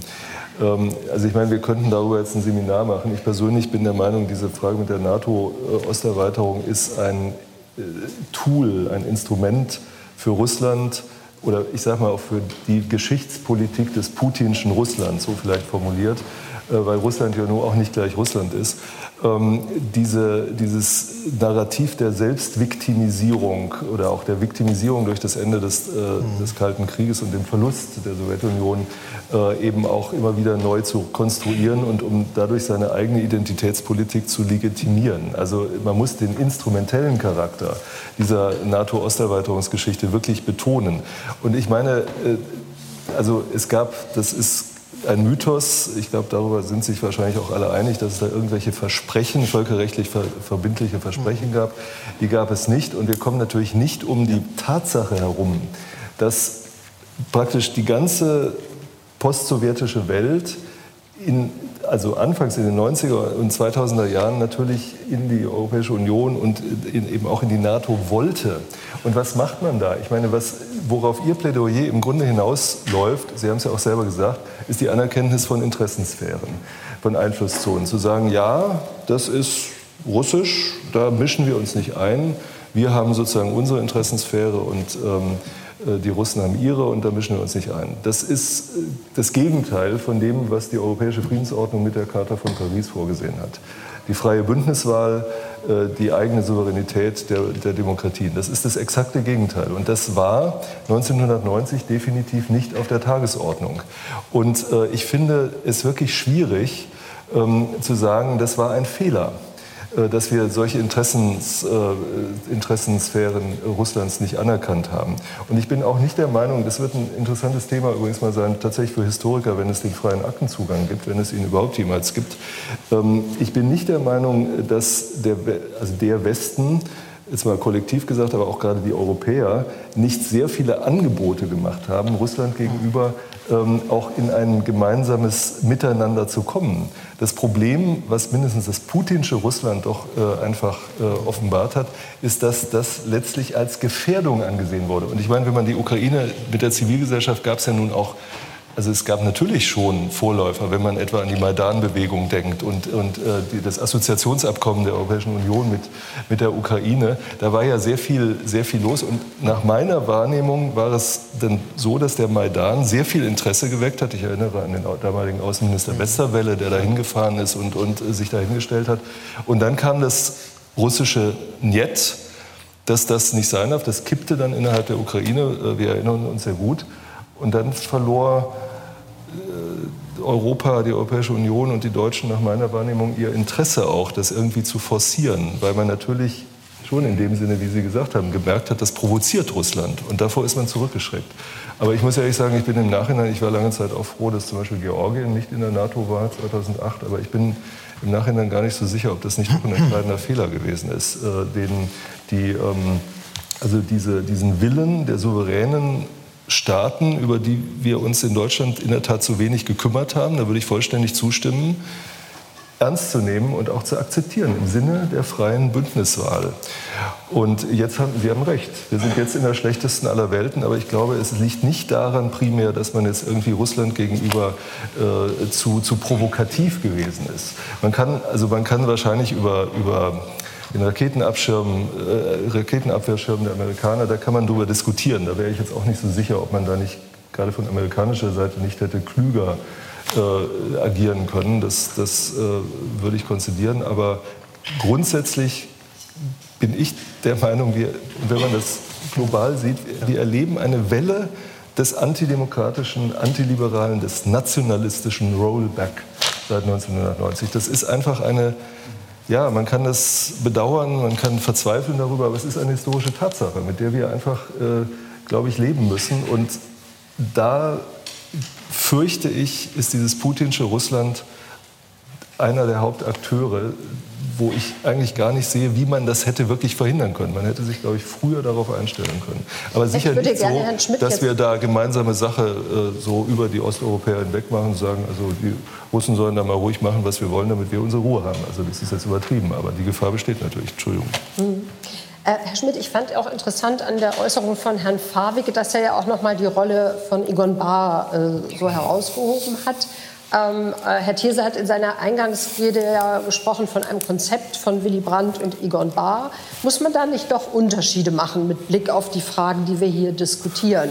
Also Egon Bahr hat ja wie so ein lebendes Denkmal dann doch noch sehr viel länger gewirkt und ähm, war dann ja bis, äh, hat auch sozusagen zum Zeitpunkt der Annexion der Krim und des Ukraine-Krieges sich noch geäußert. Ich erinnere mich gut auch an Auftritte, die eben äh, durchaus auch bei der Partei der Linken stattfanden, wo man den Eindruck hatte, er hatte genau das, was Herr Fawig ähm, beschrieben hat, äh, einen geopolitischen Blick. Man kann auch sagen, eine Vogelperspektive auf diese ganze äh, Region und glaubte auch immer noch, dass man nicht im Verbund der anderen europäischen Partner Außenpolitik betreibt, sondern bilateral, wie damals in der Außenpolitik. Mir scheint das ja doch ein sehr entscheidender Unterschied äh, zu sein äh, zu dem, was damals gewesen ist. Ähm, wie beurteilen Sie das äh, an der Stelle? Ist das sozusagen, ähm, äh, also wir haben ja vorhin im Vortrag gehört, es gibt verschiedene Phasen der Ostpolitik, wird nicht durch die, die dann einfach länger lebten, auch ein bestimmtes Bild sehr stark geprägt, was eigentlich mit Willy Brandt gar nicht mehr so viel zu tun hat. Der Kern, also das ist natürlich der Kern des Problems, äh, dass wir hier, äh, dass Egon Bader auch in den Nullerjahren bis zu seinem Tod doch eine sehr auf Großmachtpolitik abzielende Sicht der Dinge gehabt hat und die auch vorgetragen hat. Und leider sage ich persönlich, äh, das ist jetzt nicht äh, keine äh, offizielle Standpunkt der Stiftung, aber ich bedauere, dass, dass da sehr viele Sozialdemokraten ihn da weiterhin als den entscheidenden Ratgeber gesehen haben, weil ich glaube, dass gerade dieser Punkt, der auch von Brandt ja sehr betont wurde, zum Beispiel nie, über, nie mehr über Polen hinweg als historische äh, Erkenntnis auch der deutschen Politik äh, im 20. Jahrhundert, äh, dass das äh, zum Beispiel bei Nord Stream 1 und 2 äh, katastrophal äh, nicht beachtet wurde. Also ähm, das waren, und, und, da ging es ja nicht nur um Polen, es ging um die Ukraine. Ähm, und hier hat er eine, eine doch etatistische Vorstellung von Politik gehabt äh, und ich glaube, das muss man kritisch aussprechen, dass das ähm, auch äh, der SPD nicht gut getan hat, äh, eher diesem Vorbild in den Nuller- und, und Zehnerjahren zu folgen. Aber es ist ja eben nicht nur die SPD gewesen. Das muss man ja noch mal ganz klar sagen, dass es nun mal auch die Politik von Angela Merkel war. Und ich meine, ich bin nach wie vor, ich bin so entsetzt über die deutsche Energiepolitik nach der Annexion der Krim Nord Stream 2 abzuschließen, äh, ist für mich äh, bis heute völlig unverständlich und ist, äh, ja, wir haben jetzt die Quittung dafür bekommen. Aber um, um noch einmal sehr deutlich auch auf Herrn Fabig zu antworten. Ich meine, das, was wir jetzt sehen von Putin oder seit 15 Jahren sehen, ist der Versuch, die Zeit zurückzudrehen. Die Sowjetunion quasi wiederherzustellen auf eine putinsche Art. Und äh, ich denke, äh, ich habe versucht, das auch deutlich zu machen, Äh, die Sowjetunion hat eben nun mal 45 Jahre lang auch das Selbstbestimmungsrecht der Osteuropäer unterdrückt. Und äh, genau dafür hat ja auch Brandt und auch Bahr äh, gearbeitet, dass Osteuropa wieder frei wird. Und jetzt die Zeit zurückzudrehen, mit einer gewaltsamen Politik gegen den Westen und gegen die Ukraine vor allen Dingen in erster Linie. Das können wir ja so nicht akzeptieren. Und auf dieser Basis kann man nicht gemeinsame Politik machen, äh, kann man keine Vereinbarungen treffen. Und äh, ich glaube, das ist wirklich das äh, schlimme Dilemma, in dem wir auch stecken. Wir würden ja gerne mit Russland äh, einen Frieden äh, und gemeinsame Kooperation weiter machen wollen. Aber dafür braucht es doch eine gemeinsame Basis. Auch gemeinsame Sicherheit braucht ja ein Minimum an gemeinsamen Werten. Äh, zum Beispiel der äh, Gewaltverzicht, der Wille zum Frieden. Ähm, und den sehe ich momentan überhaupt nicht in, in, bei Putin. vielmehr ist er der Todfeind westlicher Freiheit und Demokratie. Und darauf müssen wir uns dann auch entsprechend einstellen. Ähm, mir fehlt momentan auch die Fantasie, wie man aus äh, dieser totalen Konfrontation äh, herauskommt. Und insbesondere muss man natürlich alles tun, um nicht zu einer totalen Eskalation zu kommen. Äh, aber ähm, äh, wie gesagt, ich habe mir fehlt momentan auch die Fantasie, was man denn, äh, wie man denn mit Russland in eine ähm, Situation käme, in der man auf eine graduelle Veränderung des Status quo hin, hinkommt. Dann fragen also, wir doch Frau Epifanova ja. vielleicht als Russland-Expertin, wie kommt man aus der Sackgasse raus? Und äh, vor allem stimmt es eigentlich, dass Putin die Sowjetunion aufbauen, also wieder zur Sowjetunion zurückkehren will? Äh, ist das nicht eigentlich genau ein falsches Verständnis? Herr Wirsching hat ja vorhin ausgeführt, dass wir dazu neigen, die Sowjetunion und Russland immer zu stark miteinander in den Vergleich zu setzen. Ist nicht tatsächlich dieses putinsche Russland ein ganz anderes? Ich glaube nicht, dass er unbedingt eine Sowjetunion wieder aufbauen will. Ähm, ich glaube, er sieht einfach andere Länder oder postsowjetische Länder natürlich als seine Einflusssphären und als Instrument für die Durchsetzung seiner Interessen. Äh, und ähm, er sieht auch einen Krieg als ein ziemlich gängiges Instrument, würde ich sagen. Das mit der Ukraine, das ist gescheitert in, dem, in vielen Sachen, aber mit Georgien oder mit der Krim, auch mit, äh, mit dem russischen Einsatz in Syrien, hat Putin gesehen, ähm, äh, das hat auch Alexei Nawalny in seinem äh, letzten Artikel geschrieben, dass der Krieg äh, ist nicht so teuer. Also man kann das machen. Ähm, es gibt auch sicherheitspolitische Akteure, die in Putins Regime eine wichtige Rolle spielen. Sie werden davon profitieren, wirtschaftlich, sicherheitspolitisch und man bekommt dazu noch eine gewisse Unterstützung von der Bevölkerung. Also der Krieg, der Krieg ist eigentlich ein Vorteil ähm, und dass es mit der Ukraine so gescheitert ist, ähm, damit ähm, hat, glaube ich, Wladimir Putin nicht gerechnet. Aber das ist äh, auf jeden Fall äh, ein Versuch, die Länder der, der ehemaligen Sowjetunion in die Einflusssphäre einzubinden und dort wirtschaftliche, sicherheitspolitische oder geopolitische Interesse des Regimes von Wladimir Putin ähm, durchzusetzen und, und dadurch auch innenpolitisch das Regime zu konsolidieren. Also ich glaube, dieses innen- und außenpolitische Komponente, sie stärken einander in diesem Fall.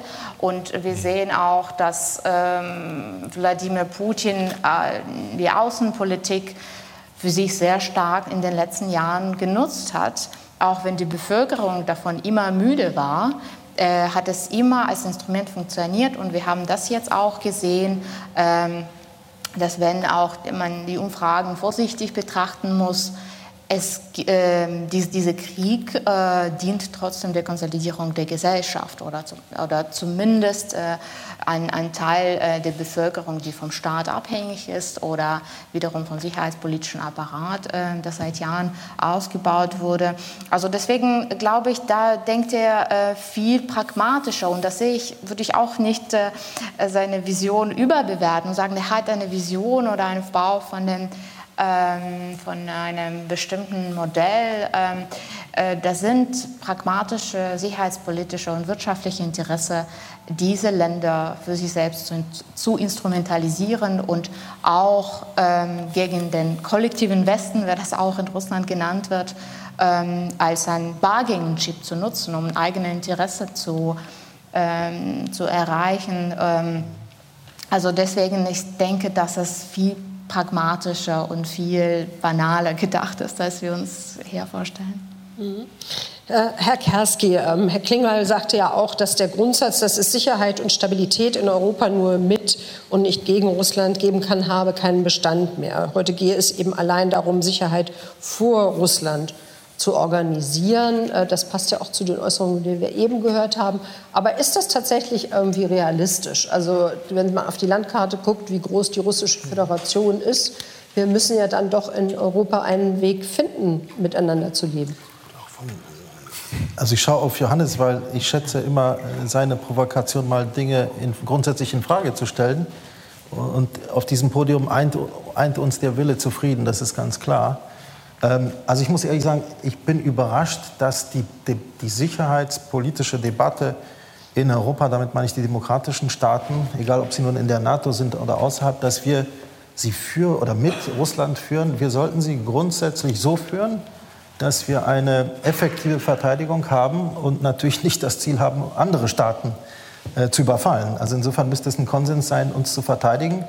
Und die haben alle recht, die sagen, es geht am Ende nicht nur um Russland, es geht um die Gefahren für unsere Demokratie, die auch aus anderen Regionen kommen. Äh, ich will auch diesen Begriff der, der Einflusszonen von Johannes mal ganz neutral aufgreifen. Ähm, ich habe mit diesem Begriff keine Probleme, wenn wir ihn genau definieren. Ähm, äh, sind das einzelne Nationen, die ähm, als demokratische Nationen für sich entscheiden, äh, mit wem sie mitgehen wollen? Ähm, oder wird das von außen durch eine autoritäre Macht aufoktroyiert, die, um ihre Interessen durchzusetzen, ja auch militärische Gewalt einsetzen? Also die Ukraine hat nicht Russland überfallen. Ähm, Putins Russland, ich schreibe immer Putins Russland, weil ich bin hier sehr dankbar für, für nochmal die Rekonstruktion dieser Eskalation in Russland. Wir haben noch alle die 2011er Revolution mhm. im arabischen Raum im Kopf, aber wir haben die russische vergessen. Und ich glaube, die war ein Trauma für, für das Regime. Und zu diesem äh, Zeitpunkt auch kommt es zu einer ja, auch Konsolidierung äh, der Ukraine als eine multiethnische Nation, nicht als eine ukrainisch-nationalistische, sondern auch eine russische Nation. Und ich glaube, das ist das Problem. Putin hat die Feinde im Inneren ausgelöscht. Ähm, man weiß auch eigentlich wenig über Nawalny. Es gibt ein großartiges Buch, ein Dialog mit Michnik von Nawalny. Und da sagt Nawalny nach der Besetzung der Krim, er versteht diesen Expansionismus nicht als russischer Patriot hat er genug zu tun. Russland ist ein großes Land. Die Modernisierung dieses Landes, das bis nach Asien reicht, reicht doch als Aufgabe. Wir müssen andere Länder nicht besetzen. Das ist auch russische Debatte. Ähm, dagegen verstößt Putin. Die Ukraine ist für Putin gefährlich, denn sie ist das größte äh, Land des postsowjetischen Raums, äh, wo es ja bislang auch eine gemeinsame Kultur, auch Unterhaltungskultur gab, in der Herr Zelensky einst da war die ganz einfach Richtung demokratische Zivilgesellschaft abdriftet. Und wenn ich sage Zivilgesellschaft, meine ich, Johannes, nicht irgendwelche Amateure, Naiven, die Kleingartenvereine äh, organisieren, sondern die Präsidenten, Premierminister von morgen. Herr Geremek war in den 80ern Zivilgesellschaft. Herr Skubiszewski, dein Partner Markus, war Professor.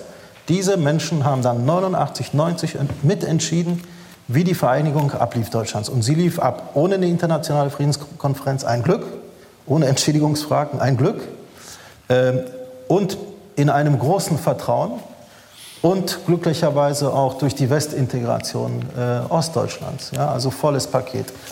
Es gibt in der ganzen Debatte in Deutschland über den Dialog mit Russland, glaube ich, viele ahistorische Fallen. Ähm, zunächst einmal gab es großen Widerstand, vor allem der Amerikaner, bis 96, 97 für die NATO-Osterweiterung. Ähm, aus, aus den Gründen, die du genannt hast. Also das Interesse, eine stabile Transformation Russlands vorzunehmen. Aber auch in der Ukraine ähm, gab es keine Mehrheit. Absolut. Damals, ne? Ich kann mich, ich habe vor kurzem ein, ein Buch herausgegeben über polnische Ukraine-Politik der 90er war sehr überrascht, dass Präsident Wałęsa der große Solidarność-Führer, 92 nach Kiew gefahren ist und ein, eine gemeinsame Sicherheitsarchitektur auf der Basis der NATO mit Russland vorgeschlagen hat. Wo ist jetzt der Punkt? Der Punkt ist die Entwicklung ähm, dann in den einzelnen Ländern in Russland. Zunächst einmal das Trauma doch des ersten Tschetschenienkrieges unter Jelzin. Mhm.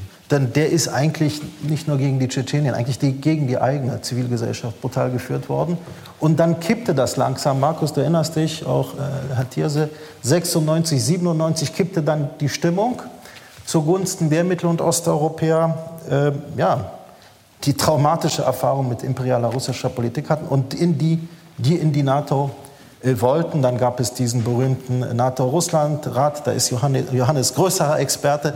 Ähm, und das ist der Punkt. Die Ukraine hat alles gemacht, um ihr Gefahrenpotenzial für Europa aufzugeben. Äh, ich will sie jetzt nicht idealisieren, aber doch die Übergabe des Atomwaffenpotenzials gegen die Anerkennung ähm, äh, der eigenen Grenzen durch Russland, durch Großbritannien, USA war ein wichtiges Signal. Wir wollen alle Frieden. Ja, wir wollen selbst entscheiden über unseren Weg, aber dieser Weg richtet sich nicht gegen Russland, gegen die Interessen zum Beispiel eines demokratischen Russlands. Also ich glaube, das sollten wir in dieser Debatte ähm, nicht äh, vergessen. Wir sollten sie eben nicht ähm, ahistorisch äh, führen. Wenn, ich, wenn ich da, ja. es ist ein kompliziertes und komplexes Thema natürlich und ich äh, will das jetzt nicht zu holzschnittartig machen und ich will auch wirklich nicht provozieren um der Provokation willen. Basel, nicht, äh, dass das falsch rüberkommt. Und natürlich, um das auch nochmal zu sagen, äh, ist Russland auf dem Holzweg und ist Russland der alleinig Schuldige an dieser Sache. Und äh, es ist nicht so, dass ich argumentiere, Russland konnte nicht anders handeln, weil die NATO oder der Westen Russland provoziert hat. Überhaupt nicht. Das wäre eine völlig falsche ähm, Wiedergabe meiner Position. Gleichwohl haben wir einfach nicht richtig gesehen. Mhm. Und eigentlich konnten wir es sehen dass in russischer Perspektive die Ukraine einfach ein Sonderfall ist.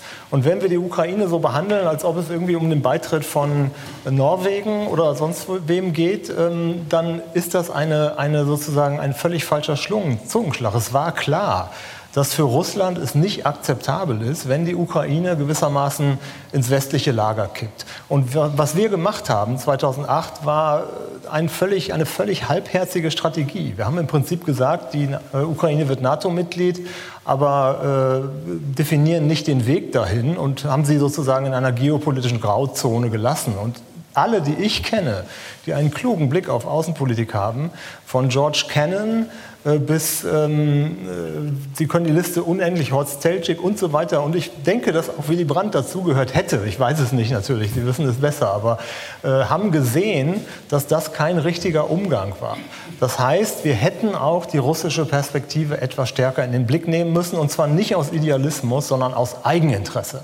Und wenn ich noch ein Beispiel machen darf, wo das vielleicht auch hätte deutlich werden können, und das meine ich damit, äh, dass wir sozusagen in größeren strategischen Linien denken müssen und auch die Sicht des anderen in unser Handeln einpreisen müssen. Energiepolitik ist jetzt ein anderer Diskurs, aber Herr Wirsching hatte das als einen der beiden Fehler bezeichnet, sicherheitspolitisch und das zweite Energiepolitik. Es war zu kurz gesprungen, sozusagen eine, eine Diskussion zu machen, äh, dass wir im Westen auf Dekarbonisierung setzen, richtigerweise aufgrund von Klimawandel und anderen mehr aber dann nicht sozusagen in Rechnung stellen, dass ein Land wie Russland damit sozusagen einen Teil seiner, seiner ökonomischen Existenz verliert. Und das ist jetzt kein Blick auf die nächsten zwei Jahre gewesen, sondern einfach ein größerer strategischer Zusammenhang. Und größere strategische Zusammenhänge hätte auch das in den Blick genommen. Was passiert denn, wenn Russland gewissermaßen äh, in einer westlich dekarbonisierten Wirtschaft in 20 oder 30 Jahren seine Einnahmen verliert? Wäre das nicht ein größerer Ansporn gewesen, eine, eine effektivere Modernisierungspartnerschaft zu machen oder noch radikaler über tatsächlich eine Freihandelszone von Lissabon bis Vladivostok nachzudenken? Alles Pläne, die heute überhaupt keine Chance mehr haben. Aber ich will nur sagen, diese Fehler, die wir gemacht haben, die müsste man immer im Detail etwas tiefer diskutieren. Und das Gleiche gilt für die sicherheitspolitischen Versäumnisse. Natürlich war die Bundeswehr nicht äh, gut genug ausgerüstet und es ist richtig, dass wir äh, sozusagen nach 2014 den Gedanken äh, wieder höher gefahren haben, dass nicht nur eine Armee für Auslandseinsätze da sein darf, sondern dass die Bündnis- und Landesverteidigung die erste und wichtigste Aufgabe für Streitkräfte ist. Das ist aber korrigiert worden ab 2014, sukzessive und mühsam. Aber gleichzeitig äh, hätten wir auch da nicht stehen bleiben können, weil das hätte die Ukraine keinen Meter gerettet. Weil ich kenne niemanden, der der Meinung ist, dass die Bundeswehr in der Ukraine eingesetzt werden soll. Das heißt, selbst wenn die Bundeswehr noch so gut ausgestattet gewesen wäre, hätte das dieses Ukraine-Desaster nicht verhindert. Das Ukraine-Desaster hätte nur verhindert ein nüchterner geostrategischer Blick auf diese Fragen, der Interessenausgleiche nicht so diffamiert. Und zu sagen, und das war nicht ihr Wording, aber das war das Wording von Anthony Blinken und Gerhard Stoltenberg und vielen anderen, also der Außenminister, der amerikanische und der NATO-Generalsekretär. We cannot compromise on principles. Das war die Situation im Frühjahr diesen Jahres, als es die russischen Vorschläge gab zur Neuordnung der europäischen Sicherheitsarchitektur, die ich als Paket auch inakzeptabel fand. Aber die einzige Reaktion im Westen war, we cannot compromise on principles. Und das war zu wenig. Und ich glaube, kluge Strategen hätten das anders gesehen. Jedenfalls wäre mein Rat gewesen, das definitiv anders zu sehen. Aber Johannes, 2008 ist ja die Erweiterung um die Ukraine gestoppt worden. Ja, eben. Mit deiner Argumentation, nicht? also ganz offen. Ja, aber total halbherzig. Ich meine, und dann kam mit der beiden, wenn ich das auch noch sagen darf, mit dem, mit dem Wechsel von Trump zur Biden-Administration ein sozusagen radikaler Befürworter einer massiven Einbindung der Ukraine ins westliche Lager, ins Präsidentenamt. Das muss man auch mal sagen. Und dann gab es im November vergangenen Jahres einen amerikanisch-ukrainischen Sicherheitsgipfel, der das Ziel der NATO-Mitgliedschaft wieder glasklar festgeschrieben hat. Das heißt, in russischer Perspektive nahm der Zug der Ukraine in Richtung NATO-Mitgliedschaft radikal Fahrt auf mit dem Wechsel der Administration von Trump zu Biden. Das gehört auch zur Wahrheit dazu. Es gibt aber eine Debatte der Ostpolitik, die nach 90 die Akteure geführt haben. Markus kennt sie aus einzelnen Gesprächen, die heute nicht auftaucht. Was sichert Frieden? Weil unbestritten war das Ziel Friedenspolitik. Ich kann mich erinnern an Gespräche mit Hans Koschnik, auch seiner Frau, die mir gesagt haben, ich glaube, wir haben viel zu wenig die Verbindung gesehen zwischen äh, Menschenrechten, Menschen, die sich für Menschenrechte einsehen, Menschenrechtsstandards und Frieden. Wir dachten, Frieden ist wichtiger als Menschenrechte. Ähm, also es ist schade, dass, dass die Akteure der Ostpolitik nicht heute mit dabei sind. Ich glaube, ihr Bild wäre viel differenzierter. Sie hätten eine viel größere Sympathie für die Politikerinnen und Politiker, die eine, einen demokratischen Staat in Mittel- und Osteuropa verteidigen wollen, weil das ist die Grundlage für die Demokratie und das ist unser Problem leider mit Russland. Ja. Herr Wisching, vielleicht noch kurz, danach möchte ich gerne fürs Publikum öffnen. Ja, also dieses, ähm, dieser Satz, we cannot compromise on principles, ich glaube, der trifft ja in das Zentrum der Debatte. Äh, ich würde jetzt mich nicht anstehen, eine große Apologie der amerikanischen Außenpolitik in den letzten 20 Jahren zu machen. Das ist auch ziemlich schwierig, so eine Apologie zu machen. Aber ähm, ich meine, Sie kommen bei dem, was Sie sagen, doch nicht aus dem Dilemma, aus der Aporie heraus, dass man entweder sagt, es gilt das Prinzip der Souveränität, der freien Bündniswahl und, wenn Sie so wollen, der nationalen Selbstbestimmung. Oder es gilt eben nicht. Und wenn es nicht gilt, dann gibt es eine russische Einflusssphäre im traditionellen mächtepolitischen Sinne, wo eben tatsächlich das Nein, das russische Nein zu den Prinzipien der Charta von Paris und alles dem, was damit zusammenhängt, eben dann zum Ausdruck kommt und möglicherweise mit Gewalt. Und ich glaube schon, dass wir da vor einer historischen Wahlsituation stehen, die uns aufgenötigt ist. Wir lieben das nicht, das ist völlig klar. Aber können wir wirklich Compromise on these principles? Da bin ich nicht sicher. Auch wenn das, äh, wenn das jetzt sozusagen von Amerika natürlich ein bisschen salopp daherkommt, das würde ich schon, schon äh, konzidieren. Aber es sind Prinzipien. Es sind Prinzipien der Selbstverständigung, auch der, der Basis, auf der unser Freiheitsverständnis letztlich steht und das ja auch durch die Branche Ostpolitik und allem dem, was damit zusammenhängt, ja auch mühsam in einem langen Geduldsspiel sozusagen friedlich erkauft worden ist. Sollen wir das jetzt zur Disposition stellen? Also ich würde diesen Satz, we cannot compromise on principles, doch etwas anders deuten. Ich würde nicht sagen, nee, dass es einfach falsch ist. Stopp ich Sie hier, weil ich möchte gerne das Publikum gerne einladen. Herr Thierse, Frau Meier ist, glaube ich, irgendwo mit dem Mikrofon. Ah ja, genau, wunderbar. Herr Thiese möchte den Anfang machen. Ich will zwei Bemerkungen machen. Ähm, es geht ja nicht äh, um Personen so sehr. Erste Bemerkung zum Thema Fokussierung auf Moskau bei der Entspannungspolitik in den langen Phasen. Dafür gibt es ja historische Gründe. Das sind nämlich die Erfahrungen von 53, 56, 61, 68. Deren Interpretation immer war, entscheidend ist, was in Moskau stattfindet. Solange in Moskau sich nichts verändert, haben die Leute in der DDR, in Tschechien, in Polen, in Ungarn keine Chance. Also der Blick auf Moskau war schon richtig, wenn es um Veränderungen ging.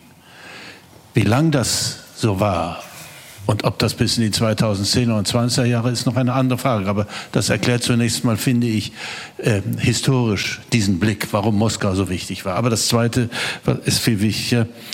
Äh, ich habe nichts gegen, gegen die Beschäftigung mit westlichen Fehlern im Konkreten in den vergangenen Jahren und Jahrzehnten. Und wahrscheinlich ist die Beobachtung auch, dass die putinsche Politik eingebettet werden müsse in die, in die Wiederkehr von äh, imperialistischen Nationalismen. Mhm. Aber äh, gibt es nicht noch einen anderen Punkt? Ich werde nie vergessen eine These von, Klaus, äh, von, äh, von Karl Friedrich von Weizsäcker in den 60er Jahren, die mich damals verblüfft hat sodass ich ihn bis heute gemerkt habe. Er hat in den 60er Jahren damals die These äh, artikuliert, das Gefährliche der gegenwärtigen Weltsituation besteht darin, dass eine der beiden Weltmächte nur militärisch stark ist und in jeder anderen Hinsicht schwach. Das fällt mir jetzt wieder ein, weil ich denke, könnte es nicht sein, dass der Modernitäts-, der Modernisierungsrückstand Russlands die eigentliche Ursache ist für die Aggressivität Putins. Dass er nicht die Chance genutzt hat, die ja doch in der, in der gemeinsamen Wirtschaftspolitik war, die enormen russischen Ressourcen und die Einkommen daraus umzusetzen in Modernisierung Russlands. Das Angebot aus dem Westen war da. Modernis Modernisierungspartnerschaften wurden angeboten. Das ist wollte er nicht, es ist nicht gelungen. Und das ist, führt dazu, dass zu dieser besonderen Aggressivität Russlands, das scheint mir eine, eine ziemlich gewichtige Erklärungsmöglichkeit zu sein. Darf ich das gleich als Frage weitergeben an Frau Epifanova? Ja, vielen Dank. Ähm, tatsächlich, also diese Frage beschäftigt mich auch. Und ähm, wenn wir dann auch die äh, Ereignisse ähm, in der Zeit äh, zwischen Putin äh, und Medvedev und wieder Putin anschauen, dann sehen wir, dass tatsächlich durch die wirtschaftliche Krise, Finanzkrise, die dann in Russland eher 2008, 2009 angekommen ist, war das Verständnis klar, auch im Kreml, dass dieses Wirtschaftsmodell, das Russland jetzt hat, das nur auf Rohstoffenexporte ähm, basiert ist, ziemlich ähm, äh, unhilfreich in so eine Krise und überhaupt für die Zukunft des Landes. Und da haben wir tatsächlich also diese, diesen Artikel von Medvedev gelesen, Россия вперед, äh, vorwärts Russland äh, und tatsächlich mehrere Initiativen im Jahr 2009 äh, und da war auch dieses Angebot von Deutschland, ähm, äh, Modernisierungspartnerschaft an Russland. Ich glaube, das hat tatsächlich sehr, sehr viel ausgelöst äh, in Russland ähm, also in der Staatspolitik, aber auch in der Wirtschaft. Es gab auch ganz viele äh, Programme und Projekte und Investitionen. Sie endeten aber auch praktisch auch 2012, äh, wenn Wladimir Putin an die Macht gekommen ist und wo er auch ähm, die Mittelschicht gesehen hat auf der Straße, die tatsächlich mehr gefordert hat und tatsächlich die Mittelschicht und die Gesellschaft als Subjekte Politik plötzlich da entstanden ist. Und ähm, dann sehen wir auch tatsächlich, ähm, dass die Projekte, die dann in den nächsten zehn Jahren zu nichts äh, gekommen sind, wenn wir Investitionen in Forschung und äh, Entwicklung anschauen, die haben praktisch nichts gebracht äh, oder Innovationsindex, äh, das sind die Zahlen gleich geblieben, im besten mhm. Fall. Und ähm, ich glaube, das ist tatsächlich ähm, eine sehr wichtige Ursache davon, dass Putin auch verhindern wollte, dass die durch die Modernisierung auch die Diversifizierung der Wirtschaft stattfindet, weil da entstehen auch selbstständige Akteure, da entsteht auch eine starke Mittelschicht, was in diese Struktur der Macht, äh, die für ihn wichtig war und die er immer weiter gestärkt hat, als, als Bedrohung, als, als Gefahr gesehen wurde. Und dann wiederum der arabische Frühling, den wir schon angesprochen haben, äh, Moskauer und äh, Russlands Proteste 2012, die dann bis 2013 auch äh, gingen in verschiedenen Regionen.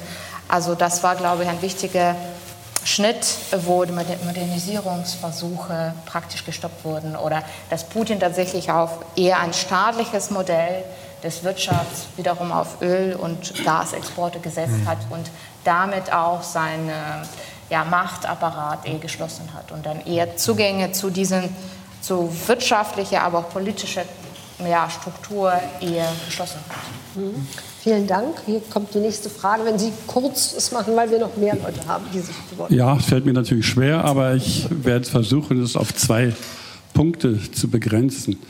Ähm, da wir ja nun mal über die Ostpolitik äh, reden, will ich damit auch anfangen. Und zwar ist da wirklich, glaube ich, der spannende Punkt, ähm, dass man immer von der Ostpolitik Willy Brandt und Egon Baas redet. Äh, ich bin nicht so sicher äh, ob die Inanspruchnahme Egon Bars für Willy Brandt äh, für diese letzten 30 Jahre mit Recht erfolgt ist. Äh, in, es gab ja mal eine Diskussion zum 100. Geburtstag äh, Willy Brandt im Willy Brandt Haus, äh, wo ich dann auch durchaus Egon Bahr genau damit konfrontiert habe, äh, dass ich glaube, dass seine Inanspruchnahme Willy Brandt ein großes Problem darstellt. Und ich will es festmachen, wirklich an äh, seiner Fixierung auf Moskau. Und du hast den Punkt angesprochen. Bis 1990 gab es dafür viele Gründe. Äh, und nach 1990 gab es viele Gründe, das hinter sich zu lassen. Und zwar in einem doppelten Sinne.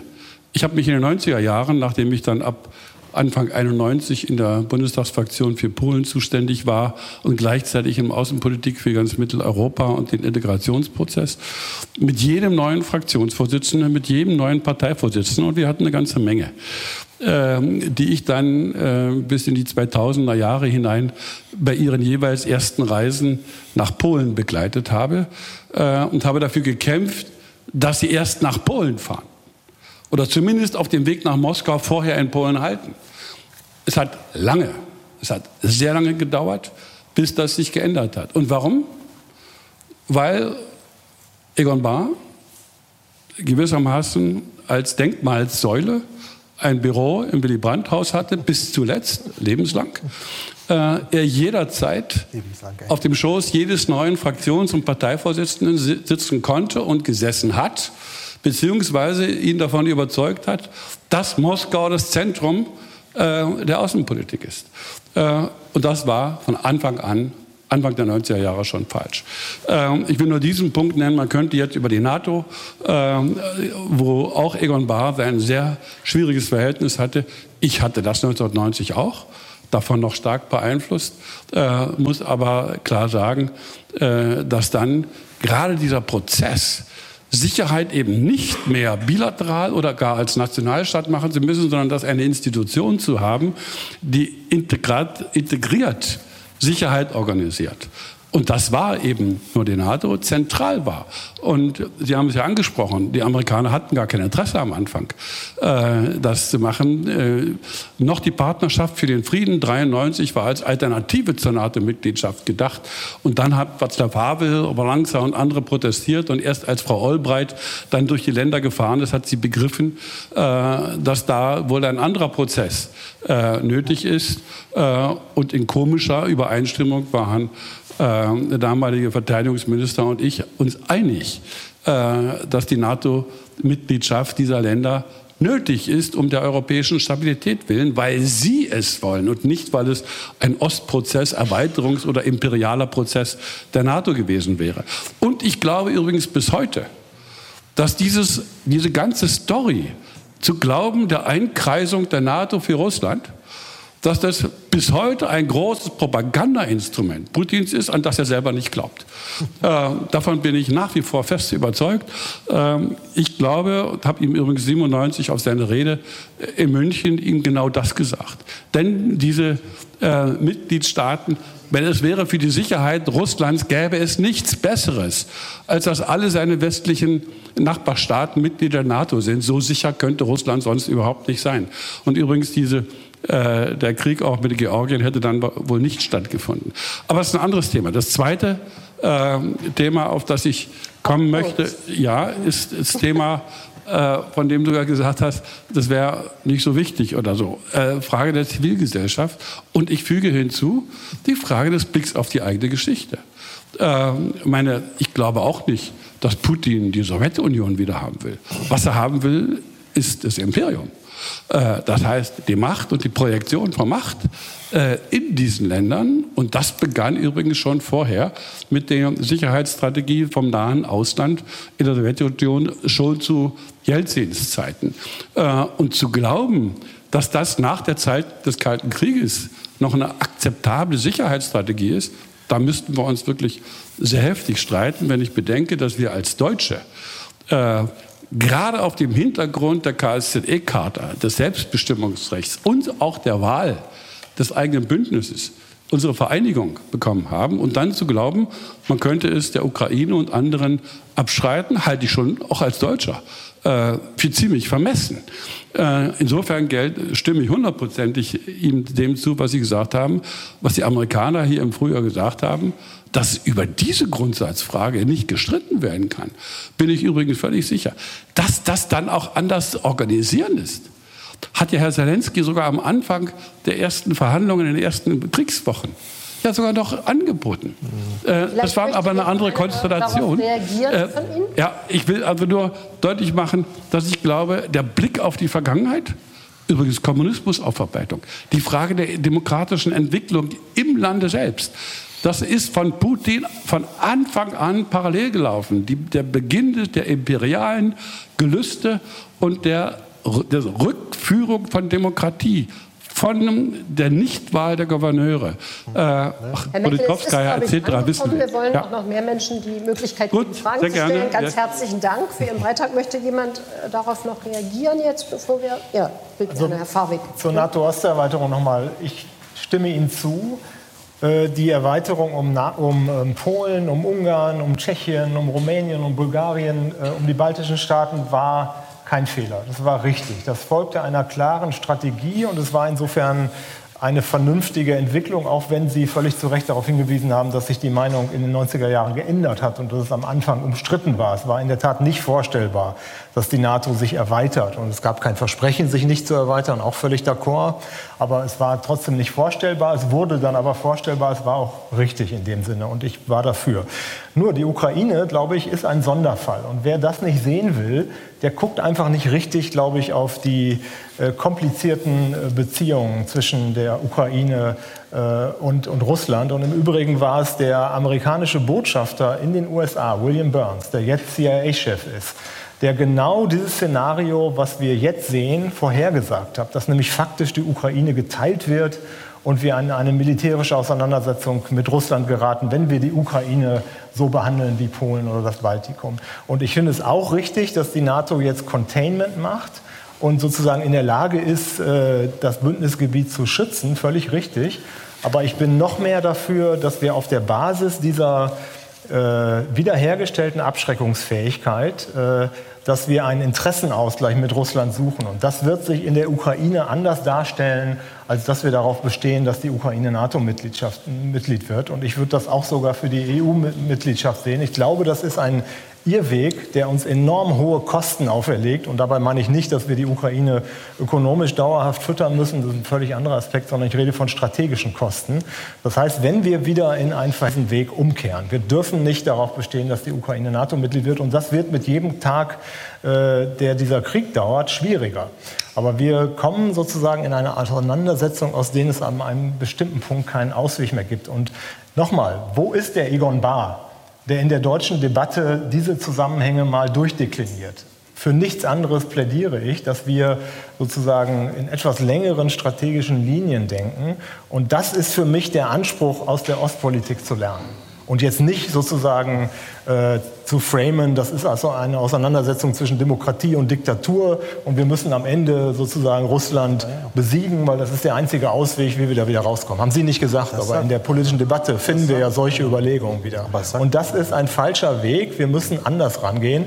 Ich bin für eine ethisch fundierte Realpolitik, wie ich das gerade genannt habe. Und das nehme ich mit aus der Ostpolitik. Das ist sozusagen mein Takeaway der Ostpolitik. Sie mögen ein anderes haben, aber mein Takeaway ist, dass wir eine ethisch fundierte Realpolitik brauchen.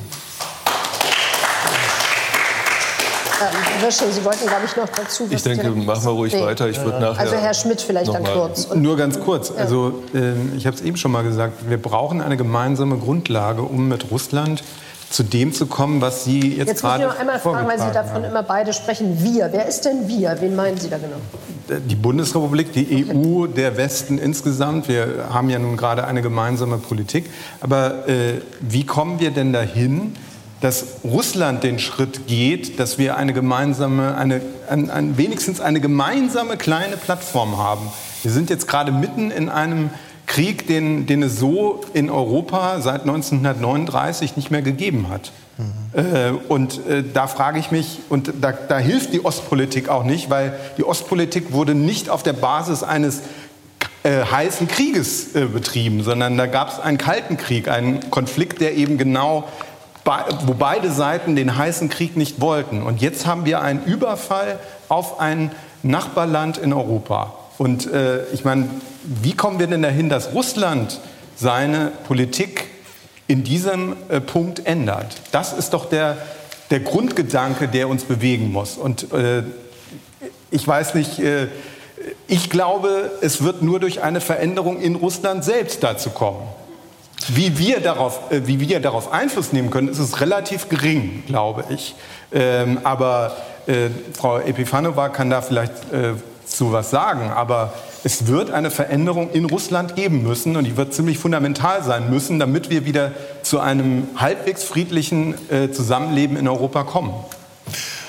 Wir führen diese Debatte ohne die Ukraine. Heute geht es, gar nicht um deine Fragen. Heute geht es einfach, Frieden in der Ukraine herzustellen durch, durch den Rückzug russischer Truppen, die ganz klar dazu da sind, Menschen zu ermorden. Putins Truppen. Ja? Ich, ich glaube, die einzige Sprache, die Putin verstehen wird, und dann wird es vielleicht eine Veränderung geben, ist, wenn die Grenzen der Ukraine wiederhergestellt sind. Das ist, das ist eigentlich eine defensive Aufgabe. Keiner von uns will Russland überfallen. Kein einziges Land hatte das vor bestimmt nicht die NATO. Also ich glaube, wir führen vollkommen falsche ja. Debatten. Aber deswegen ist auch der Begriff Sieg gegen Russland wirklich, ja. ich völlig zustimmen, irreführend. Also das sollte man wirklich lassen. Das ist auch ein ja. Blick auf die Medien. Man kann von der Wiederherstellung der territorialen Integrität und Souveränität der Ukraine Nur darum geht es. Vielleicht auch inklusive Krim, aber ähm, äh, mehr nicht. Also das, das, ist absurd, von einem Sieg gegen Russland zu reden. Das, da, da, muss man als Historiker wirklich ein klares Veto äh, einlegen. Trotzdem, also wenn ich eins vielleicht doch kurz sagen darf, ähm, Herr Tirse, was Sie vorhin gesagt haben, ist ein sehr interessanter Gedanke. Es ist die Rückständigkeit Russlands, die sozusagen diese Tendenz zur Aggression hat. Das ist im Grunde die These des langen Telegramms von George Kennan von 1947. Ja. Und die Gefahr, also ich finde, diese, diese Quelle sollte man heute lesen. Die hat aufschließenden Charakter, weil er eben eine lange Kontinuität von Peter dem Großen über die, das zaristische Russland bis damals zur bolschewistischen Gegenwart zieht. Ich sehe nur ein bisschen die Gefahr darin, dass man dann doch in die Falle der Essentialisierung tappt und sagt, die Russen oder Russland ist eben so. Und ähm, das haben Sie nicht gesagt, das ist schon klar. Das war nicht klar.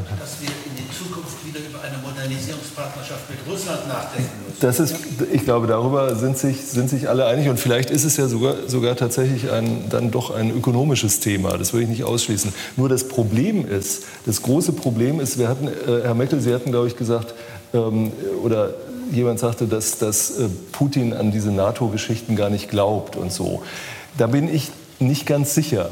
Denn äh, man muss ja sehen, Putin hat äh, mit dieser ähm, Propaganda der der nationalen äh, Geschichte. Ja? Also er hat eine Geschichtspolitik ganz eindeutig, eine fast mythologische Geschichtspolitik entwickelt. Und äh, das koinzidiert mit der Selbstviktimisierung ja, durch den kollektiven Westen und die kollektive NATO und so weiter. Und damit hat er, ich denke, das muss man schon sagen, das können Sie besser beurteilen, aber ich denke, er hat innenpolitisch ein gewisses Charisma entwickelt. Also vor, vor diesem Jahr schon. Also er hatte ein, eine innenpolitisch starke Stellung und von diesem Charisma kommt er nicht mehr runter. Äh, deswegen, ich bin völlig pessimistisch, dass mit Putin irgendetwas in der Richtung, die Sie andeuten, möglich ist. Ähm, weil äh, alle, alles, was er im Grunde ähm, defensiv tun würde, würde dieses Charisma zerstören und das wäre in, aus seiner Sicht selbstzerstörerisch. Das kennt man leider Gottes aus der Geschichte der Diktaturen, der persönlichen Diktaturen, diesen, diesen Mechanismus. Äh, deswegen fürchte ich auch, dass sich in Russland irgendwas ändern muss. Und dann wäre es wichtig, dass man vielleicht auch strategisch, da würde ich sagen, auch diese De Dekarbonisierungsfrage, die Sie angesprochen haben, wie kann man energiepolitisch vielleicht auch wieder mal einen Faden äh, anknüpfen, darüber nachdenken muss. Strategisch, daran hat es auch der deutschen Außenpolitik gefehlt in letzter Zeit, strategisch zu denken. Das ist ja auch häufig gesagt worden. Aber ähm, äh, die, die, gegenwärtige Situation ist wirklich absolut dilematisch und da kommen wir auch so schnell nicht raus. Da, da glaube ich, alles andere wäre Wunschdenken. So, jetzt gibt es bestimmt noch mal genau eine Frage. Warten Sie gerade auf das Mikrofon? Mit Mikrofon. Stellen Sie sich kurz vor, bitte. Ja, Ina Darmstädter, ähm, er hat Epplerkreis. Tausend Fragen, aber eine interessiert mich, weil wir ja über Auswege suchen. Putin hat ja angedeutet, dass wenn er gefragt werden würde, er über ein Gesprächsangebot mit beiden nachdenken würde. Und jetzt frage ich Sie, wie haben Sie, wie würden Sie das interpretieren? Sehen Sie da irgendwie so einen kleinen Spalt an Window of Opportunity, wo tatsächlich die beiden Großmächte zusammenkommen sollten? Frau Epifanowa, ich glaube, das ist die Frage für Sie. Ja, vielen Dank. Ähm, naja, Wladimir Putin möchte am besten immer mit Washington alles abstimmen. Ähm, er, möchte, er sieht ja Russland als eine Großmacht äh, und deswegen, äh, deswegen Deswegen waren ja auch diese Vorschläge äh, von, äh, von ihm und äh, von seiner Regierung über die ähm, sicherheitspolitische Ordnung in Europa eigentlich nach Washington geschickt ähm, und ähm, die Ukraine hatte da keine Mitspracherecht. Und ähm, also wir sehen auch verschiedene Signale, wo Wladimir Putin versucht, ähm, jetzt auch mit den letzten Drohungen von Atomkrieg äh, und der Eskalation ähm, zusammen mit den Großmächten über ähm, die Beendung von diesem Krieg zu diskutieren. Das Problem ist ja nur, äh, dass die Forderungen, die er da darstellt, sind völlig für die Ukrainer inakzeptabel. Und ähm, das ist ja auch ähm, die Frage, ob die Ukraine an diese Gespräche involviert werden muss. Und ich glaube, für uns ist es ganz klar, das geht nur zusammen im Gespräch mit äh, Zelensky und der Regierung der Ukraine. Aber ähm, das ist auch ähm, eine der Narrative für die russische Gesellschaft, zu zeigen, Russland ist eine Großmacht macht und wir sprechen mit Washington über unsere Sicherheit, über unsere Sorgen ähm, und die Ukraine ist ja nur so zwischendurch und das ist eher ein Problem. Also deswegen, ich glaube nicht, dass es äh, sich dadurch, also dass der Konflikt sich dadurch lösen wird. Also äh, Sie haben das ja wunderbar beschrieben. Es geht darum, dass die Integrität der Ukraine und die Souveränität des Staates, äh, der Ukraine wiederhergestellt werden muss und das gelingt, wie wir sehen, nur mit äh, militären Mitteln. Also dass Wladimir Putin ist äh, zum Gesprächen äh, gezwungen wird, nur wenn er eine bestimmte Niederlage erlebt. Und ohne die Ukraine sind die Gespräche zwischen Joe Biden und Wladimir Putin eigentlich sinnlos. Danke. Gibt es hier noch eine letzte Frage? Im Chat gab es keine, insofern freuen wir uns über Ihre. Also, äh, Thomas Clausen, äh, Historiker. Ähm, ich hätte noch eine Frage an Herrn äh, Professor Warwick. Und zwar, Sie haben gesagt, zur Außenpolitik gehört es auch, die Welt mit anderen Augen zu sehen oder mit den Augen des anderen und dann für einen Interessensausgleich äh, plädiert. Und ich meine, es gibt ja ein paar Möglichkeiten sozusagen auch zu versuchen, zumindest die Welt mit den Augen Putins zu sehen. Er hat so ein Essay geschrieben, dass die Ukraine und Russland ein Volk sind. Wir können sehen, dass jetzt im russischen Staatsfernsehen auch darüber geredet wird, ob man nicht ukrainische Kinder ertränken sollte. Wir haben alle möglichen äh, Aussagen, auch auf Ria Novosti. Ich meine, es ist ja jetzt kein keine abgeschlossene Welt trotz allem. Und das verdichtet sich auch jetzt mit den Bildern zum Beispiel von ukrainischen Kindern, die nach Russland gebracht werden, was ja ein klarer Verstoß gegen die UN-Völkermordskonvention ist. Verdichtet sich das jetzt zu einem Bild, dass das russische Interesse oder das von Putin so artikulierte Interesse letztendlich die Vernichtung der ukrainischen Nation ist. Und meine Frage an Sie wäre dann, wie sieht da ein Interessensausgleich aus und was ist dann so Ihre Vision davon, wie dieses Interesse irgendwie balanciert werden sollte? Also das ist ein klassischer Streit, sozusagen eine, ein, ein, äh, ein Bewertungsunterschied auch von der Mehrheit der Osteuropa-Wissenschaftlerinnen und Historikerinnen.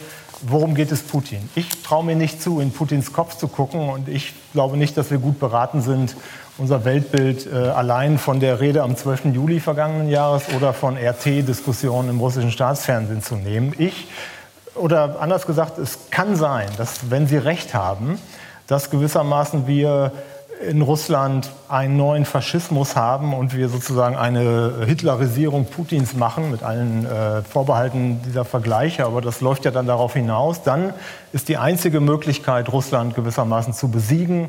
Und die einzige Lösung für diesen Konflikt ist ein Regimewechsel in Moskau und gewissermaßen ein Abzug der Russen von der Ukraine. Das wäre eine Lösung, die dann zwangsläufig ist, die würde aber bedeuten, dass das nur geht in einem Krieg äh, gegen Russland. Und ich warne davor. Und ich würde sagen, wir sind, müssen in dieser Situation, die schlimm ist, und ich äh, sozusagen beschönige da in keinem, mit keinem Halbsatz die, die äh, schwersten Menschenrechtsverletzungen Russland und auch den kompletten Irrweg, den Russland innen- und außenpolitisch geht. Das beschönige ich damit überhaupt gar nicht. Aber der einzige Ausweg, äh, einen Krieg mit Russland zu vermeiden, der uns alle, glaube ich, einen maximalen Preis abfordern würde, den wir nicht zahlen sollten, ist, diesen Konflikt einzufrieren. Nicht zu lösen und nicht alle glücklich machen und auch nicht die Ukraine glücklich machen, so bitter das ist, sondern mit kühlem, nüchternem, realpolitischen Blick diesen Krieg einzufrieren. Und wer glaubt denn daran, dass äh, gewissermaßen ohne eine militärische Niederlage Russlands, Russland sich wieder aus den jetzt vier äh, als russisches Staatsterritorium anerkannten Gebieten zurückzieht. Ich nicht. Das heißt, das wird der Modus vivendi sein, eine Akzeptanz eines fragilen, eines unbefriedigenden Status quo, den man dann irgendwann auch hoffentlich wieder überwinden kann, aber auf einer langen Zeitschiene. Ich sage immer, die Aufgabe unserer Generation ist, diesen Konflikt einzufrieren. Und die Aufgabe der nächsten Generation ist, ihn zu lösen. Das heißt, das ist der Zeithorizont. Aber wenn gewissermaßen die Alternative entweder ein jahrelanger Abnutzungskrieg ist, der sich abzeichnet, und ich vermute, so kommt es, der extrem kostenreich für alle ist, für die Ukraine, für die internationale Stabilität, für Hunger weltweit, für Klimawandel und so weiter, so extrem folgenreich sein wird, oder was noch schlimmer wäre, eine nukleare Eskalation ist, die ich auch wirklich nicht ausschließen würde. Es rasen zwei Züge aufeinander zu. Das heißt, zwei Alternativen sind entweder dauerhafter Abnutzungskrieg oder nukleare Eskalation. Dann ist das Akzeptieren eines Status quo im Sinne eines Einfrieren die bessere und auch die moralisch nicht niedere oder minderwertigere Alternative, sondern das ist Realpolitik. Und dafür würde ich plädieren. Und das heißt im Übrigen nicht, dass wir das völkerrechtlich anerkennen. Dafür würde ich überhaupt nicht äh, zu raten. Aber wir haben im Übrigen auch die Annexion der baltischen Staaten völkerrechtlich nicht anerkannt. Und dann hat es zwei oder drei Generationen gedauert, wie man das dann auch wieder das rückgängig machen konnte. So, das ist die Lage. Aber wenn ja. Sie von ethischer Realpolitik sprechen, dann verlagern Sie die Ethik auf die kommenden Generationen. Aber Johannes, das, was du, das so funktioniert, das, was du geschrieben hast, war ja Realität seit 2014. Dieser Krieg läuft ja schon acht Jahre und das, was du vorgeschlagen hast, das war ja der Versuch, Frieden zu schaffen durch Anerkennung Putins Interessen, durch Einfrieren. Und das, ja, das hat ihn ja noch mehr motiviert, ja nicht nur gegen die Ukraine, auch gegen das eigene Volk vorzugehen, auch gegen die belarussische Gesellschaft. Das ist ja ein Krieg, der nicht nur in der Ukraine läuft. Also wir müssten die Opfer benennen. Da, da, deshalb sitzen wir ja hier, nicht? Das Konzept, was du vorgeschlagen hast, das hat nicht funktioniert in den letzten acht Jahren. Darf ich noch mal einmal fragen? Natürlich haben wir es mit Dilemmasituationen zu tun, aber was ist die Alternative? Glaubt wirklich jemand daran, dass Russland sich ohne Niederlage aus den besetzten, rechtswidrig besetzten Gebieten der Ukraine zurückziehen wird? Ich glaube nicht. Das heißt, wir müssen eine Formel finden, wo das ohne heißen Krieg, noch heißeren Krieg abgeht. Du beschreibst den Krieg, glaube ich, nur in, in einer Form. Ich glaube, was mir viel größere Sorgen macht, ist die totale Zerstörung der gesamten Ukraine. Wie, wie Die ist doch auf dem Weg, umgehen, sozusagen. Ja. Äh, durch durch äh, gegen zivile äh, Ziele.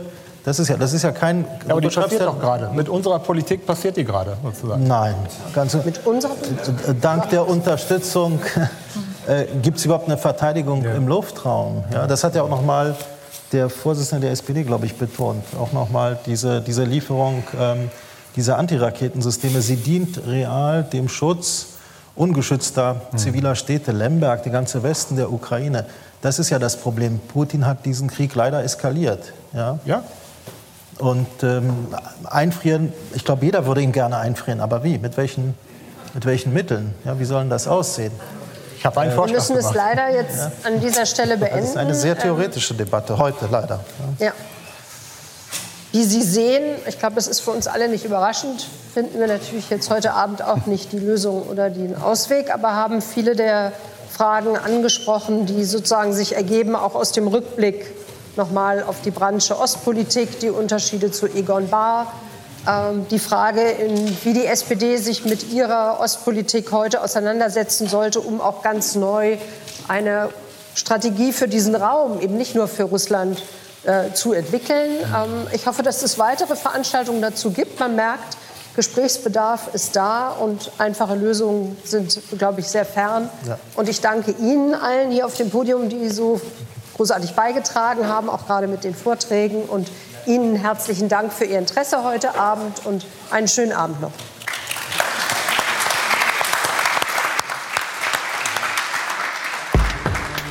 Dies war ein Podcast der Bundeskanzler Willy Brandt Stiftung. Für mehr besuchen Sie uns auf www.willy-brandt.de.